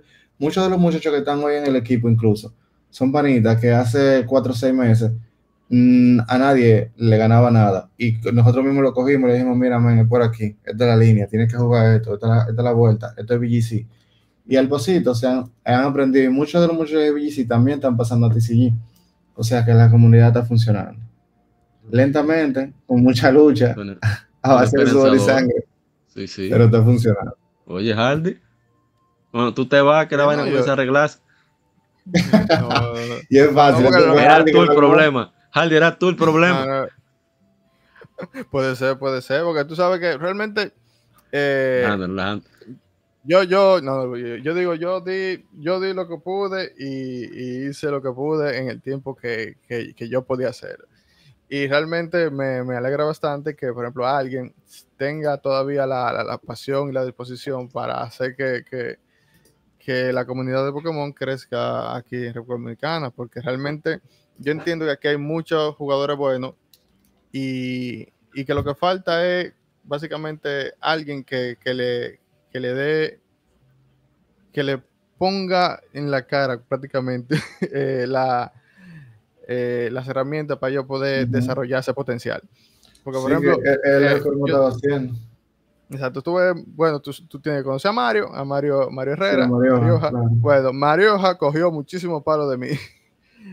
él, él todavía dice que yo fui que le enseñé a jugar Pokémon, pero él, o sea, como tú dices, tú tienes que primero entrar, coger palo y, la misma comunidad tiene que, ir ayudándote a ti a, mejorar. O sea, lo mismo que le hicieron, por ejemplo, cuando pasó aquí con el Firing, que vino Snake Eyes, que le ganó a todo el mundo y le dijo, lo que a ustedes les falta es que ustedes descubren cosas y no se lo dicen entre ustedes, o sea, ustedes no, no se ayudan entre ustedes porque, y porque ustedes quieren como que tener ese secreto para poder ganar al otro. Muchachos, pero así no van a crecer. En el mismo equipo, los teams, no se quieren pasar los teams entre ellos. Yo pásense los teams y véanlo y lean el team entero. Y si hay un problema en el team, díganselo, díganselo a los panas. Enderecen, ayúdense, enderecen el team para que como team podamos ganar. Es complicadísimo, man, porque es que hay como eso, la competitividad es tan alta que tú no quieres dejar saber ningún tipo de información. Sí, pero al final de hecho, eh, perdón, eh, lo que iba a decir era que, por ejemplo, eh, de los momentos competitivos que yo he visto que, por ejemplo, uno puede, que yo he sentido que hemos eh, brillado más es cuando son un equipo, por ejemplo, República Dominicana contra otro país, que ahí todo, todo lo que están ahí están trabajando y compartiendo su información que hacen que, que, que los equipos, que las estrategias y que los entrenamientos sean muchísimo más efectivos. Porque, por ejemplo, eh, tú teniendo tú solo, o sea, tú haciendo un equipo y tú nomás teniendo, por ejemplo, un solo pana que te vaya ayudando a, a cómo armarlo y cosas, no va a ser lo mismo que tú tienes un equipo entero de gente diciendo, mira, tú, aquí tú puedes cambiar esto y mejorar esto. Que, o sea, el crecimiento es muchísimo más rápido y muchísimo más efectivo. Y además que tiene muchísima gente con quien probarlo. Y que también un equipo que tú puedas jugar, tú lo juegas muy diferente cuando tú sabes que el otro lo conoce. Entonces, eh, en, en, en meta que son bastante cerrados, que, lo, que los equipos son muy parecidos uno con otro, realmente te conviene hacer mucho mirror match o, o, conocer realmente el otro equipo, porque ya hay tus jugadas se van a basar no tanto en que tú no conozcas la estrategia del otro, sino en la predicción directamente de la jugada del otro. Entonces ahí es que realmente tú vas a comenzar a, a, a, a llevar mismo, la estrategia a otro nivel. El mismo aprendizaje que hace, antes que nada, saludo a mi hermano Víctor Aguirre de la revista digital de videojuegos Game Effect MX. Ahí está en la descripción del podcast o en las notas también, como se le llaman en las plataformas de podcast. Pueden revisar la web gameeffectmx.com, que tienen constantes noticias y una revista que tiene el mismo espíritu de GM en español o de Club Nintendo, pero con actualidad. Bien, siguiendo. Que eso es la misma técnica que utiliza, utilizan la eh, Cava y, bueno, y todos los jugadores competitivos que tenemos en República Dominicana en juegos de fighting. Que dicen, bueno, yo tengo que practicar este personaje débil contra Ken. Eh, un ejemplo aleatorio. Ryu es débil contra Ken. El mejor, el mejor Ken es Hardy. Yo voy a jugar con Hardy. Me voy a matar con Hardy para yo acostumbrarme a jugar contra Ken, que tengo desventaja. Ah, bueno, eh, eh, mi otra debilidad es Gael y el mejor en Gael es Windsor. Pues yo voy a ir a donde Windsor, Windsor, ven, aquí nos vamos a matar como dos perros. Pues a aprender a jugar contra Gael. Y eso es lo que se debe hacer, así que funciona. Por eso tenemos el nivel que tenemos en Fighting. Y seguro que ese talento está ahí en Pokémon también, en, en RPG. Sí, tú sabes que bueno también que sepan que todos los torneos que nosotros estamos haciendo de la comunidad, tanto los de los jueves como los de los domingos presenciales, son pasado por una plataforma, por la plataforma oficial de Pokémon, se llama Tom, que es una plataforma que va viendo el movimiento de la liga eh, por parte del host, en este caso de Whitney, eh, pero desde de Pokémon Company. O sea, ellos eh, se han pasado viendo como el tipo de movimiento que nosotros hemos estado haciendo, que son cosas que estamos haciendo para ver si en algún momento, que eso está de camino y ya está hablado, conseguimos la, tener la oportunidad de que la tienda pueda dar CP, que son Championship Points que son los mismos puntos que utilizan para poder participar para la mundial. Se van haciendo realmente donde más puntos tú consigues son en los eventos regionales y los International Championship, pero algunos países tienen el chance de hacerlo desde su propia tienda local. Y así tú con los eventos presenciales, tú vas haciendo un poquito de puntos y eventualmente puede, que tú tengas el chance de hacerlo para una, conseguir los puntos suficientes para estar para día uno de la mundial. Y eso se está haciendo aquí desde hace un tiempo tú sabes, como que de verdad estamos con, la, con el tema de la comunidad full puesto.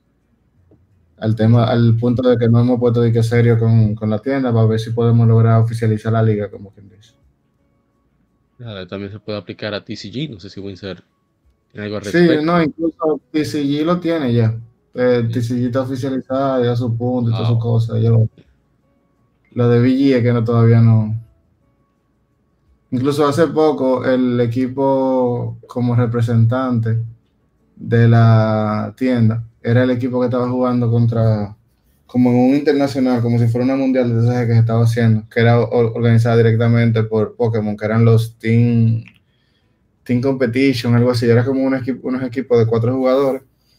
Y no supe en qué lugar llegaron los muchachos, pero sí supe que un día estaban jugando contra Brasil y así era como algo bien largo, incluso era por semana, jugaban una semana, la otra un descanso. Y una competencia bastante larga y la jugaron desde la tienda. Entonces, por lo menos hay, hay esperanza al final. Nada más tenía que sacar a Hardy de ahí. Sin Hardy no tuviera dónde estar.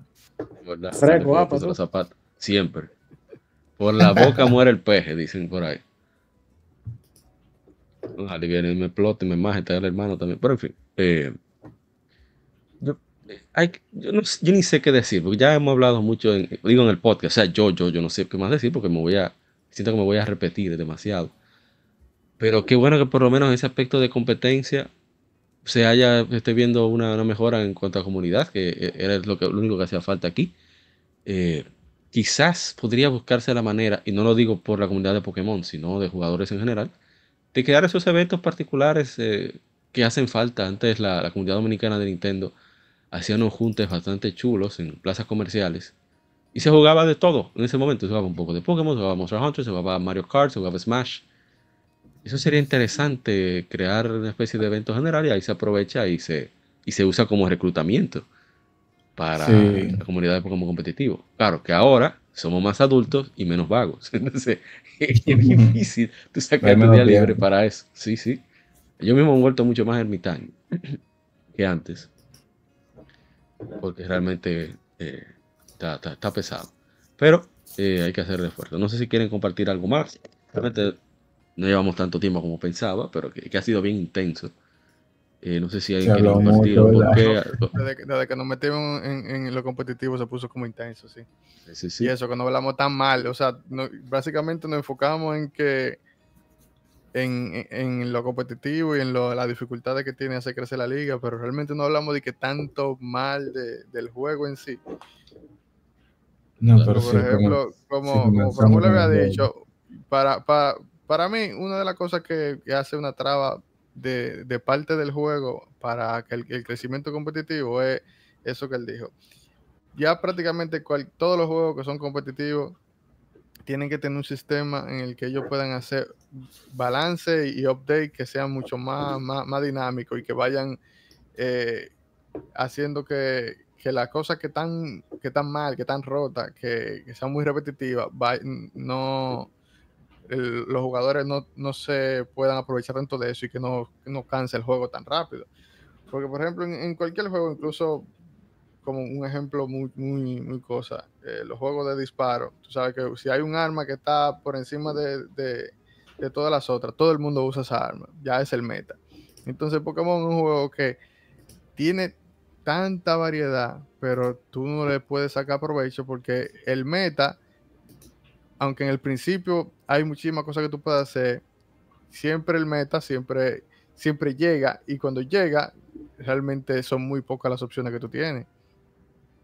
Y, por ejemplo, depende también de, de bueno, o sea, realmente los cambios de meta que, que experimenta Pokémon generalmente son por la, la versión de juego que te vendan. O sea, si en este año salió tal, tal juego, es el meta tuyo. Cuando sale el otro juego, entonces te venden el otro meta. Entonces, es una forma que a ellos le ha funcionado, genera muchísimo dinero. Porque realmente si tú quieres mantenerte jugando, mantenerte en, el meta, tienes que comprar el juego que sigue. Entonces, no, y peor, de este año, que nos dieron un cambio de meta comprando el DLC. Exacto, entonces ahí, entró ahí... Pokémon entró el, el, el, DLC nuevo, el Teal, Mask, y junto con el Home entraron unos Pokémon viejos y entraron unos movimientos que no estaban funcionando y comenzaron a funcionar de nuevo. Con el Teal Mask entró un tutor y comenzaron unos movimientos que no existían, Pokémon que aprendieron una cuanta cositas, y tú dices, oh, pero mira, cambiaron el meta, ahora vamos a decir que fiaron a este, fiaron a aquel, pero hubo que pagar 40 dólares. Van a recibir un cambio que debería ser semanal.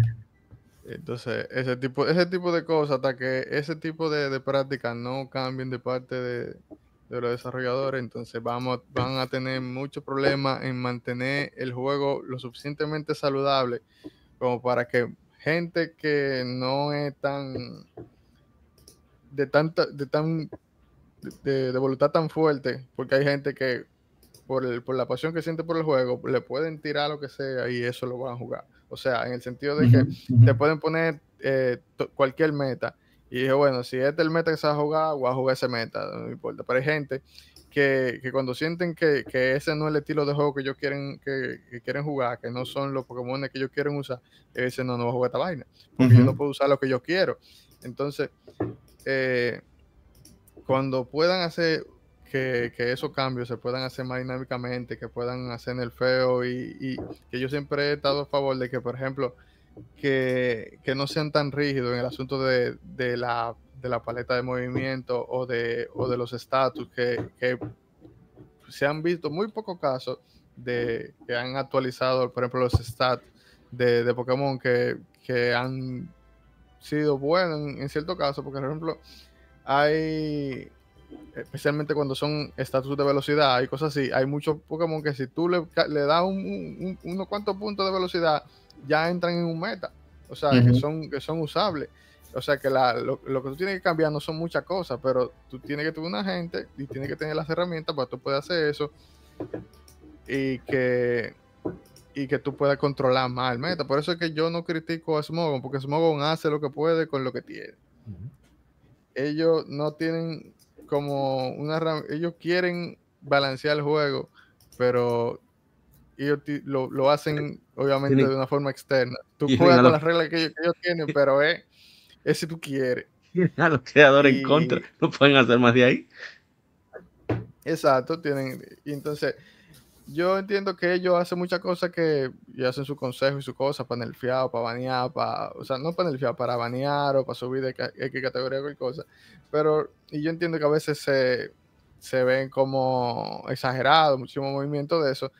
Pero te digo, ellos hacen lo que pueden con lo que tienen intentan, intentan hacer lo más competitivo que se pueda y a no todo el, no todo el mundo le gusta eh, que, que, te cierren tanta la posibilidad de como ellos lo hacen. Pero es lo que hay si mientras Game Freak no haga un, sistema con lo que ellos puedan eh, hacer que todo el mundo pueda tener una experiencia competitiva más eh, actualizada, que tú puedas usar más cosas, que no tenga que ceñirte a, a, un, a, X cantidad de equipos, que eso es lo que, lo que se está usando, ya vamos a tener, o sea, y que tiene que esperar mucho tiempo para que esa cosa cambie entonces vamos a tener un problema de que hay mucha gente que va a entrar al meta, lo va a ver, no le va a gustar y se va a ir. Pero tú sabes qué pasa, llega un punto de entendimiento del juego. Cuando tú llegas a ese punto donde tú entiendes cómo el juego de verdad está hecho, cómo cuál es la idea de ello, tú te das cuenta de que la intención nunca ha sido ni la va a ser de que tengamos 50, 60 Pokémon a disposición. Porque eso no hay forma de controlarlo. Sinceramente, yo me di cuenta de eso yo me quejo me quejo y, y, estoy de acuerdo con que está mal que nada más uno tenga 20, 15, 10 Pokémon que funcionen. Porque tú puedes decir, no, pero hay tal cosa también, y tal cosa, y tal cosa, y tal gente hace lo mismo que tal gente, pero siempre el que tenga el meta, tenga el meta por una razón. Y, y son razones que uno la llega a entender ya luego, cuando uno comienza a, sacar cálculos, te comienza a dar cuenta del HP, de lo, del, del, daño que aguanta tal cosa, de a quién le aguanta tal cosa, que le hace check a tal cosa, y cuando viene uno que está muy en meta, el único que lo aguanta de todas las opciones que hay es, vamos a decir, que el, el Landorus Terrain. Landorus Terrain es ese, esa vaina está en meta de la quinta generación. El día que salió, eso no salió más nunca de meta. Y ya vamos por la novena, casi la décima. Pero el juego no está hecho para que tengamos 50 opciones, 60 opciones, porque si no, no hay forma de controlarlo. Y tú te das cuenta al final que todavía en una mundial como la mundial de Japón de hace poco, no había una repetición tan exagerada de, la misma estrategia.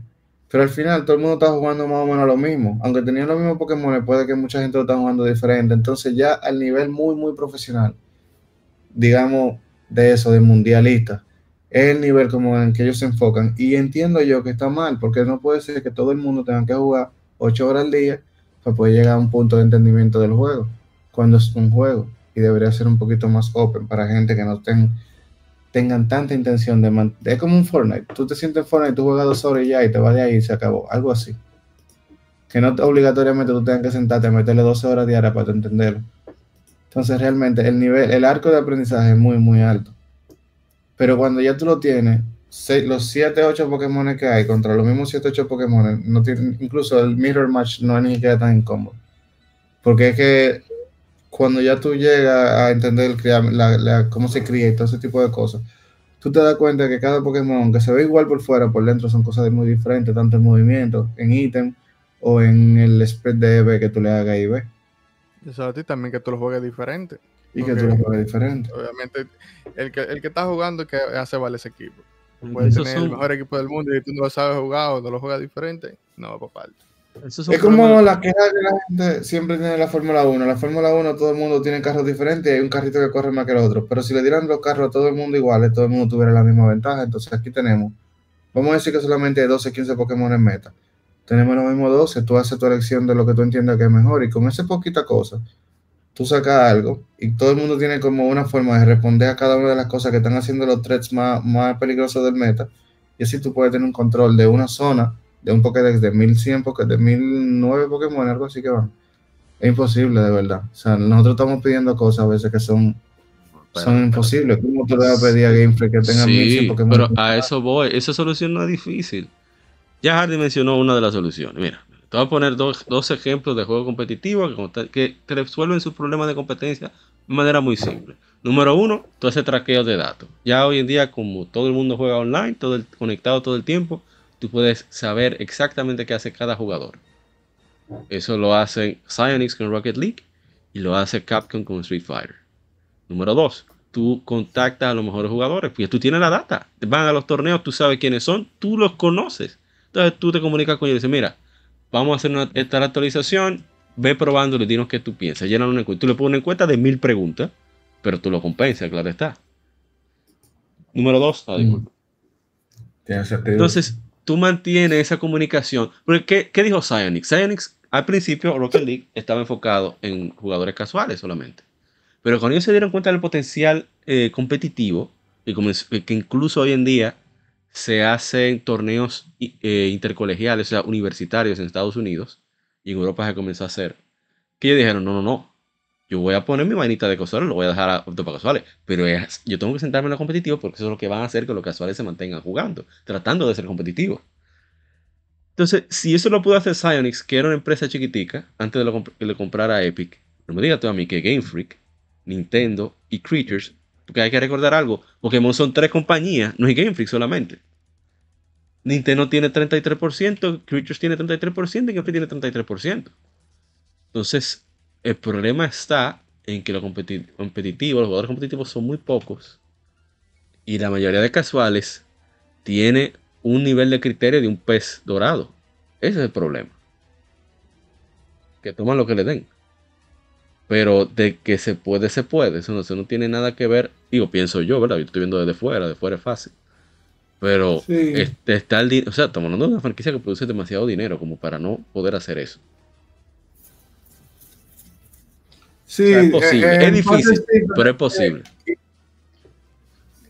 pero aquí se, se, perdió, por ejemplo, el hecho de antes que teníamos la, la Baby Cup, ¿era que se llamaba? La Copa de los Petit Petit, muy chulo. Por ejemplo, imagínate que tuviéramos eso. O sea, son mil nueve Pokémon, pero de esos mil nueve Pokémon, un tercio son una pre-evolución, una primera evolución. Nosotros somos una segunda evolución y al final. Y lo único que se utiliza competitivamente son las segundas evoluciones a veces, cuando se usa Eviolite. que, que, no es una cosa que use tanto. Uno, uno, dos o tres por meta que están usándose con Eviolite. Y todos esos Pokémon están ahí nada más para que los niños lo puedan atrapar. Entonces, si le buscáramos una forma de sacarle provecho a eso, como cuando teníamos la, la, copa de los chiquitos, pues. El Stadium, sí, el Stadium es una chulería por eso. Exacto, por ejemplo, yo, yo pensaba, por ejemplo, esa solución que le dio, por ejemplo, Smogon a, a, de tener diferentes tires, esa, así tú mantienes, te mantiene, o sea, más variedad, porque por ejemplo, ya tú tienes varios sitios donde tú tienes un cierto grupo de Pokémon que te funcionan ahí y que tú puedes usarlo. Por ejemplo, a mí me gustaba muchísimo jugar en categoría NU, que son los Never Use, que son lo peor de lo peor. Y yo era loco con mi Mayena, porque es el único sitio donde yo iba a poder usar un Mayena que sirviera para algo.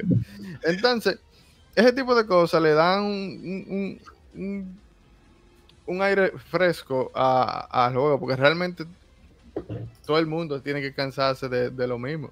O sea, no es, no es que, tú quieras o no. Tú eventualmente te vas a cansar de ver lo mismo siempre. Entonces, eh, no es como que eh, yo quiera o piense que es fácil meter mil y pico Pokémon que todos sean viables o que un grupo más grande de lo que ya hay sean viables. Pero si los cambios de meta sucedieran con más frecuencia, me parece que la fatiga de la, de, la gente no, no sería tanto.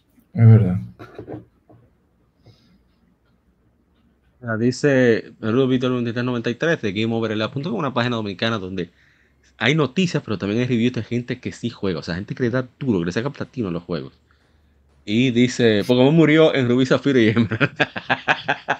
Desgraciado. Para eso fue que vino Sí, ahí fue que arrancó, de verdad. Bueno, no sé si ya quieren. Tenemos ya hora y media. Podemos ya ir cerrando. Winser yo creo que se durmió.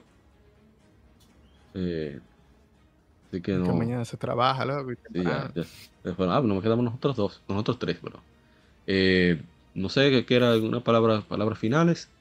Y bueno, quien yo sé que hace contenido es Luífer, así Luífer que tiene que compartir redes, aunque están aquí algunas en, la descripción. Sí, no, realmente las redes que sería bueno que nos den follow en la de Pokémon Dominicana, que es lo de la liga que están manteniendo los de TCG y BGC juntos. Y prontamente creo que también están por comenzar con Unite, con Pokémon Unite, que todavía creo yo, no me he enterado, nadie me ha dicho si hay una liga organizada si la hay, bueno, por ahí aprovechen y escriban, me la juntamos. Perfecto. Y mis redes de streams, que son It's Luifra, tanto en Twitter como Twitch. Y no, eso. Aquí ya en, la descripción.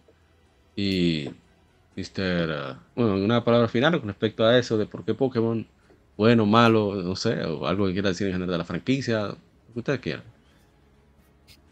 Mm, bueno, ¿qué yo puedo decir? Sé, tú abandonaste el camino del entrenador por el camino del cazador y después por el camino del. ¿Qué es lo que son en Elden Ring? Yo ni sé. ¿En qué? En, Elden, en los Souls, ni sé qué son. Bueno, ya, ya, yo pasé esa etapa, ahora ando en Destiny, lamentablemente. Y Dios mío, o sea, él salió de, de, de, deja ver. De un hoy a meterme en otro piol. Exacto, tú saliste de, de ya, que, que, que, ya, ya he dañado este podcast con la buena palabra, yo ni sé qué decir. Eh, Tú saliste de, de un vicio para otro. Exacto, eso es masoquismo, eso es masoquismo. O sea, yo, pero gracias a Destiny me, ha abierto la, la, mente, porque cuando tú, cuando tú estás mal y tú estás en una situación mala, tú crees que tú estás en lo peor, pero cuando tú entras a otra cosa peor, ahí que tú sabes de verdad que lo que Porque mira, en Bungie, Bungie ellos, por ejemplo, no tienen, no, ellos son los pioneros en lo que son los juegos como servicio. Esa gente sabe cómo mantenerte ahí jugando esa vaina, metiéndole cuarto y, y, dándote, dándote eh, pipí por, tu, por Volkswagen, por tu Toyota. Porque mire, esa gente, o sea, tienen un, equipo de gente que esa gente te mete en un parche, en, o sea, te hacen una actualización semanal de, meta, que tú tienes que estar jugando otra cosa toda la semana, toda la semana, y tú tienes que estar ahí, ahí, ahí. Entonces, ese tipo de cosas eh, te mantienen enganchado. Yo, yo realmente no lo estoy jugando y que tanto como que, que jugándolo todos los días, pero es un juego que yo entiendo que, que tiene mucha mucho enganche y que ellos realmente han dado mucha de la pauta que los juegos que, que salen ahora como servicio, ellos están, le están cayendo atrás a la gente de Destiny. Ellos, tienen de Halo 2 bregando con un, multijugador online, o sea, estamos hablando de más de 20 años. cumplió 10 años ahora Destiny y la gente sigue ahí o sea, y, sigue entre los top 10 en Steam, en Steam de, de, jugadores online. Entonces, eh, bueno, el punto era que la, eh, la franquicia de Pokémon tiene, obviamente, no se va a morir ahora, tiene demasiada salud porque eh, Pokémon no solamente los juegos, tiene muchísimas otras eh, divisiones, que, por ejemplo, de, mercancía, de todo tipo, que le generan demasiado dinero. Y, y Pokémon, vamos a tener Pokémon para algo, pero lamentablemente ellos van a tener que, algún punto, en algún momento van a llegar a un, a un, a un fondo que, que, ya la gente va a decir ya. aguantamos más esto, porque que el, la, la, escena competitiva pide, tiene mucho tiempo pidiendo cosas que ellos no dan y que no es que ellos se les haga difícil, sino que a ellos no les interesa hacerlo porque realmente no es su prioridad. Y, y por ese tipo de cosas, hace mucho tiempo yo dije como que no, no vale la pena realmente yo seguir eh, invirtiendo mi tiempo en, un juego que si a ellos no le importa, porque a mí tiene que importarme, ¿te entiendes? Exactamente. a, mí me pasó eso mismo, man. O sea, muy duro y todo, pero si a ellos no le importa, a mí menos. O sea, literal. porque, porque, yo no puedo tomarme, yo no puedo tomarme más en serio eh, ese tipo de problemas más en serio que ellos mismos. Y entonces la gente se, se, cansa de decirle la cosa y la gente, y ellos no, nada de nada, porque también encuentran muchísima gente que lo defienden, sea lo que sea que ellos entonces, abogado gratis. Increíble. Exacto. es complicado el asunto, pero yo, yo, la, la fe, lo digo, la, la esperanza, lo, lo, último que se pierde, yo tengo esperanza de que eventualmente va a caer en manos de alguien que va a decir, concho, ya, vamos a vamos a poner todo bien, vamos a hacer esta cosa bien, porque que realmente tiene mucho potencial y, la, capacidad que tiene Pokémon para unir a las personas y, crear comunidades es básicamente infinita. Lo que pasa es que ellos tienen que hacer, darte una plataforma que tú puedas, que tú puedas fácilmente eh, captar a la gente, porque realmente si el juego en sí solo, por sí solo, no agarra a la gente y la mantiene jugando competitivamente, tú como liga la vas a tener muy difícil. Pues Estoy de acuerdo a todo lo que sí, porque, yo he visto muchos juegos que tienen, o sea, que tienen potencial, o sea, muchas ligas que tienen potencial que la gente quiere jugar, pero si lo que tú le estás dando no es un juego que ellos quieran jugar, va a ser muy difícil. Pasó con Battlefield, que yo también jugaba mucho Battlefield. A Battlefield le han tirado ya dos juegos que no sirven para muchas cosas y la comunidad de, Battlefield se ha ido para el carajo. Porque la gente quiere jugar, tiene mucho interés en jugar, pero no tienen un juego en el que ellos puedan desarrollar ese nivel competitivo. O sea, no, le dan las herramientas que ellos necesitan para hacer un juego eh, cerrado, que, puedan controlar las reglas, no, no, le dan las herramientas, no le dan ni siquiera un buscador de partida que, sea decente, ¿tú entiendes? Entonces es como que el mismo, los mismos desarrolladores están matando su propia comunidad, entonces eso pasa mucho y es bastante lamentable. Yo creo que eso es lo último que voy a decir, ya no voy a deprimir más. En mi opinión, eh, Pokémon, sobre todo VGC, es un juego muy, muy, muy cool, o sea, es demasiado buen juego en general, todo, toda la forma de jugar, porque es algo muy peculiar la forma en la que uno juega, porque es un RPG por turno, pero no un RPG, un RPG por turno que se que tenga un turno tú, un turno yo, sino los dos hacemos el input al mismo tiempo. Y eso hace que el resultado de esos dos inputs tenga un resultado aleatorio en, esa suma. Y eso como que es algo demasiado cool, ¿verdad? Pero entonces tiene toda esta cosa mala que hemos estado mencionando. Que si los parches, que si esto, que si aquello.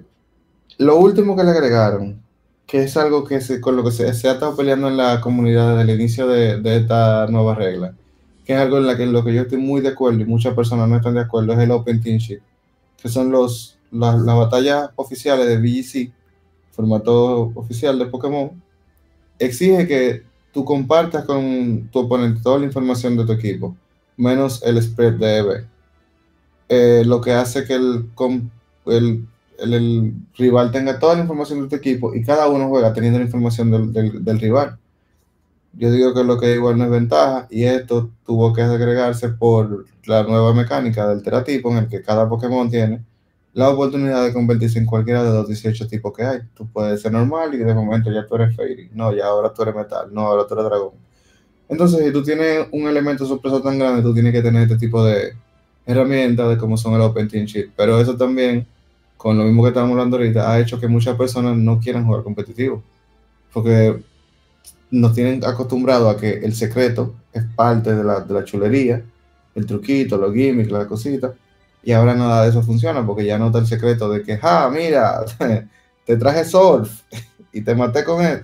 Ya eso no pasa porque tú tienes eso en un papel. Entonces, ellos como que ellos mismos se, se gritan y se lloran, se, se meten ellos mismos el cuchillo, hacen un teratipo que ah, para mí es muy divertido, pero yo soy pro player, yo juego hace mucho tiempo. Mucha gente puede que no, no entiendan ese tipo de, de cosas tan complejas y, como que se ponen ellos mismos las trabas para que la, la cosa no le termine de funcionar. Pero en general es muy divertido. Eso no hay quien se lo quite. Con todos los piques que uno coja con esos hacks, incluso todavía un hack que de eso que te meten un crítico en el último momento, te meten tres paralysis juntos, hasta eso de tripión. Yo creo que yo no tengo nada más que decir, más que muchísimas gracias, Mr. Lord Sykes, por el tiempo prestado y también a Mr. Swifra. estar aquí como siempre. No, gracias a ti, y siempre a la orden. Oye, te tengo cachado a ti, yo quiero hacer uno sobre la publicidad. De los videojuegos antes y ahora, el cambio, que tú eres profesional. Yo no, yo solamente veo, digo, eso no me gusta, eso está feo y ya. no por qué. Yo te sabe, cuando ustedes quieran que hablemos mal de Pokémon, no me inviten, no me tiren. sí, sí, sí. Yo entro en todo. Bueno. Muchísimas gracias. Esto ha sido el episodio número 168, lado B de Legion Gamer Podcast sobre por qué Pokémon. Junto a un Espinal de Cultura Cómica de Steven Checo de la comunidad de Pokémon TCG. También estuvo por aquí Carlac, amigo nuestro de la infancia, junto a Iswifra de la comunidad dominicana de Pokémon. Y, bueno, chequen su Twitch en Iswifra. También Mr. Hardy Reyes, Lord Sykes, ex líder de la comunidad de Pokémon competitivo, pero por eso te retiró a tiempo de perder la, la, la cordura. Y bueno, esto ha sido Legion Gamer Podcast, un podcast donde hablamos tanto de calidad como de juegos atemporales, enfocados en títulos de nicho, sobre todo de corte japonés, pero hablamos de la industria en general. Estamos en todas las plataformas de podcasting, grabamos directo en YouTube, pero estamos en YouTube Music, Amazon Music, Spotify, iBooks, etc. Y también estamos en las redes sociales como Legion Gamer RD. Ahí compartimos con casi a diario títulos que están de aniversario con el hashtag GameFemérides, GameFemérides. Puedes dejar tus comentarios, opiniones, anécdotas y los leeremos en el podcast subsecuente. Así que Muchísimas gracias a Mr. Lord Sykes y Mr. Isluifra. Y nos veremos en una próxima ocasión aquí en Legion Gamer Podcast. El gaming nos soy Yapa. Recuerda cuidarte mucho y que siga el vicio. Bye bye. Hasta la próxima.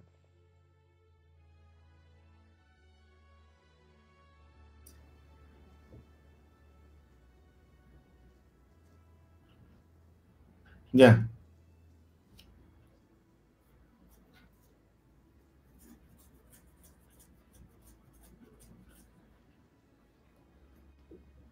Somos Legión, somos gamers. Legión Gamer Podcast, el gaming nos une. Un podcast diferente para gamers únicos, noticias interesantes, historia del gaming y mucho más para mantenerte al tanto del actual como del pasado. Porque todos jugamos, el gaming nos une.